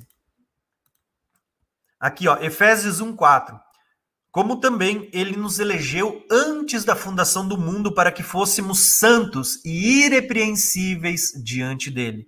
A igreja, tá? Quando a gente olha os 144 mil são irrepreensíveis? Sim. A igreja é irrepreensível? Sim, porque é o mesmo povo. Olha Efésios 5. Cristo amou a igreja, né? É a si mesmo se entregou para entregar a igreja, uma igreja gloriosa, sem mácula, sem ruga, uh, nem coisa semelhante, mas santa e irrepreensível. Olha aqui, ó. Os 144 mil são irrepreensíveis. Em todo o tempo é dito que a igreja é irrepreensível, irrepreensível, tá? Uh, irrepreensível. Em todo o tempo está sendo dito que a igreja é irrepreensível, ou está sendo preparada para ser apresentada irrepreensível diante de Deus. Quando a gente olha para 2 Pedro, e eu amo esse texto de coração, porque é o texto que deu o nome ao meu canal, Graça e Conhecimento. Nesse texto, Pedro ele está falando sobre o dia da vinda do Senhor. Diz que no dia do Senhor, o Senhor virá como um ladrão, os céus serão desfeitos pelo fogo, os elementos eles se consumirão de forma ardente, eles se desfarão ele diz, mas ele vai fazer uma pergunta: que pessoas convém que, que a gente seja santa e, e, eh, que a gente ande em santidade e piedade, né? E ele vai dizer assim, ó, sabendo que tudo vai ser assim, desfeito pelo fogo, né? Ele faz outra pergunta. Ele vai dizer assim: como a gente deve aguardar o dia do Senhor? Ele vai dizer: aguardando estas coisas, procurando que sejais achados imaculados, irrepreensíveis em paz. Olha de novo aqui, ó, a palavra irrepreensível. A igreja é irrepreensível, irrepreensível, irrepreensível, irrepreensível. Em todo o tempo, o que Deus está dizendo? Que os 144 mil que vão andar junto com o Cordeiro, que vão seguir o Cordeiro, eles são aqueles que não se achou mácula, que são irrepreensíveis. Quando fala da igreja, a igreja está sendo preparada para ser apresentada como 144 mil diante do Cordeiro irrepreensíveis. Tá? Então, todo o tempo é isso que está sendo dito. Tá? O irmão falou aqui ó, sobre Filadélfia, uma igreja irrepreensível, tá? modelo de perfeição de como a igreja deveria ser. Não se encontra repreensão. Então, olha só, a gente está indo para o final da live, tá, irmãos? Então, vou, vou destacar aqui ó, o próximo texto. Aqui eu quero trazer um panorama geral, tá? Vamos dizer assim, ó, esse é o último slide, então ele é um resumão de tudo que a gente viu hoje. Eu vou trazer esse texto para a tela, vou trazer ele para a tela e eu quero que vocês observem. Quando a gente fala dos 144 mil, quando a gente fala da igreja, tem as mesmas características. É muito difícil a gente dizer que a, os 144 mil são um, um grupo específico de apenas 144 mil pessoas que vão fazer durante a grande tribulação o que esse povo nunca fez até então e dizer que esse povo não é a terra, não é a igreja, tá? Eu vou mostrar esse resumo, ó, vou trazer ele para a tela só para vocês poderem observar melhor, tá? Quando a gente olha para esse resumo, nós vamos ver, ó, os 144 mil, o número 144 mil, ele aparece em Apocalipse 7 e Apocalipse 14. Quando a gente olha para a igreja, nós vamos ver que a Nova Jerusalém, ela também tem essa medida, 144 na altura da sua muralha. Então, a igreja é a Nova Jerusalém, e na igreja também tem 144, tá? Assim como esse número aqui. Os 144 mil estão sendo selados na testa.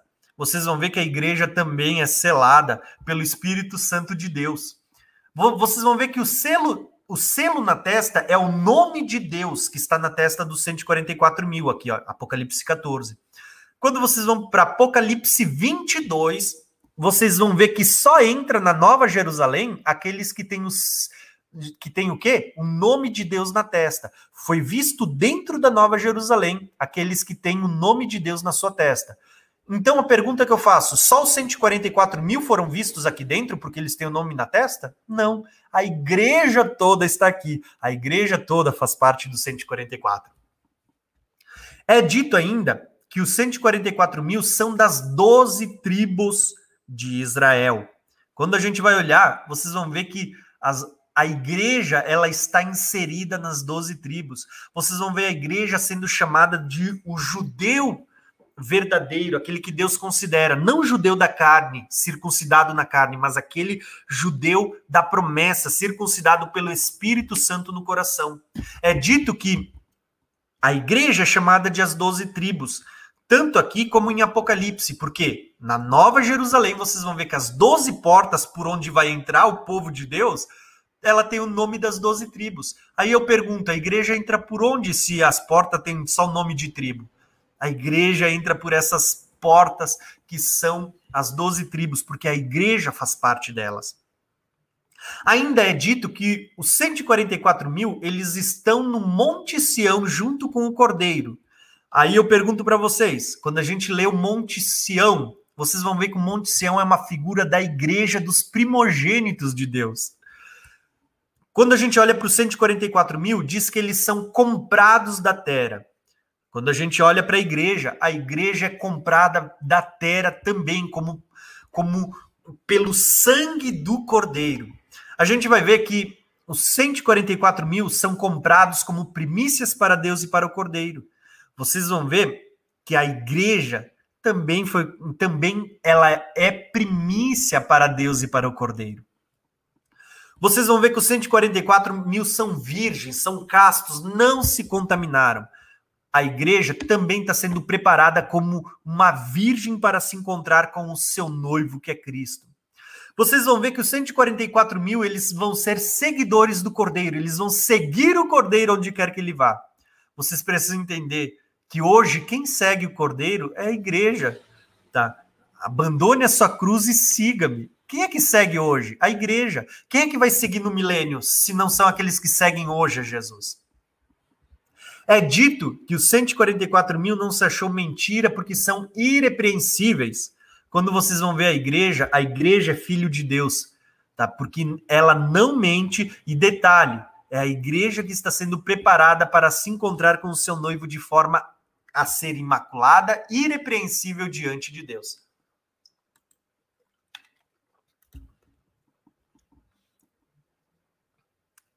Então, irmãos, o que, que eu quero mostrar com esse gráfico para vocês? Eu quero que vocês entendam assim, ó, que quando a gente fala dos 144 mil, existem pe pessoas que vão dizer que só 144 mil pessoas vão ser salvas. Existem pessoas que vão dizer que só 144 mil vão ser seladas durante a grande tribulação para dar testemunho. Tá? E que esses 144 mil são só do, das tribos de Israel. Né?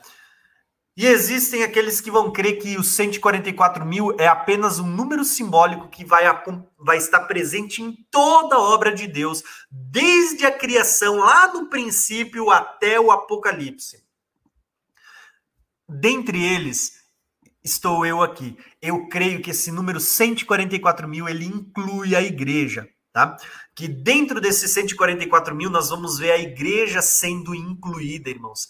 Por isso que vocês vão ver 144 mil tendo as mesmas características da igreja. E Deus não tem dois, do, do, dois povos de primícias. Pelo contrário, existe apenas uma primícia, que são os 144 mil, mas são também a igreja do Senhor. São seguidores do Cordeiro, virgens imaculados, né, inculpáveis que andarão com o cordeiro onde quer que ele vá. Tá? Foram comprados da terra. Tudo isso vocês vão ver presente nos 144 mil, mas também presentes na igreja do Senhor. Tá? Então, irmãos, eu espero que vocês tenham gostado desse vídeo. Eu vou dizer para vocês, se der ainda hoje, eu vou postar só o, o, trechinho final dessa live aqui, só com essa partezinha aqui dos 144 mil.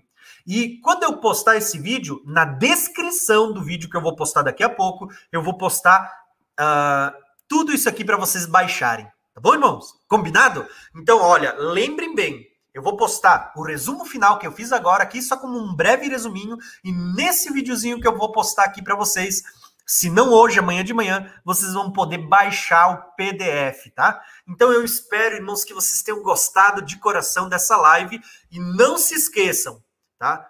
Amanhã eu vou postar na aba comunidade aqui no YouTube do canal. Eu vou postar para vocês uma enquete para vocês escolherem o próximo assunto abordado aqui na live, tá bom? Então pode deixar o vídeo vai encerrar daqui a pouco, a live vai encerrar. Você pode postar nos comentários ideias do que vocês gostariam de estar tá ouvindo aqui no canal. Qual é o próximo conteúdo? O que vocês gostariam de ver? Dentro do que vocês gostariam de ver, eu vou pedir para vocês o seguinte, irmãos. Dentro do que vocês escolherem ver, eu vou botar ali uma enquete para vocês votarem e eu vou pedir votem, porque o próximo assunto votado vai ser o assunto que eu vou trazer uma live para vocês, tá bom? Então, desde já, muito obrigado de coração por cada um de vocês que participou da live, por cada um de vocês que abençoou a minha vida no super chat ou para cada um de vocês que se tornou membro do canal, para mim me abençoa muito, me ajuda em todos os projetos que eu tenho no canal, de ofertar em missões, de comprar bíblias e até mesmo de poder investir no canal. Muito obrigado, vocês abençoaram a minha vida e muito obrigado por investir uh, no reino de Deus através desse canal. Amo de coração a cada um de vocês e quero preparar o próximo conteúdo para vocês também, tá bom?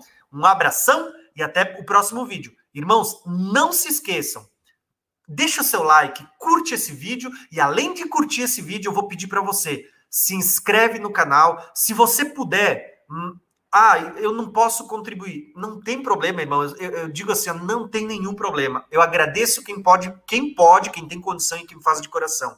Mas se você não puder, tem uma forma de você poder me ajudar. Compartilhe esse vídeo. Porque você vai me ajudar a, a divulgar a palavra de Deus. Você vai estar tá sendo um agente de Deus para propagar a palavra de Deus, tá? Me ajude a compartilhando esse vídeo. Um abração e até o próximo vídeo. E não se esquece, tá, irmãos? Vou postar aqui para vocês, ó. Não se esquece de uh, se inscrever nas nossas redes sociais. Nós temos aqui o YouTube, o Facebook, o Instagram, tá? E temos o Telegram.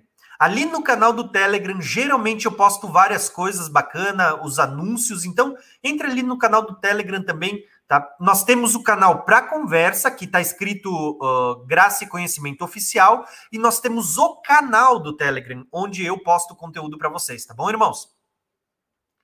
Então, até um grande abração para cada um dos irmãos que ficou comigo até o final. Vou dizer, amo vocês de coração, meus irmãos, de coração mesmo, tá? Então, quero que vocês sejam muito abençoados pelo nosso Deus, tá? e que a gente possa crescer juntos na graça e no conhecimento do Senhor.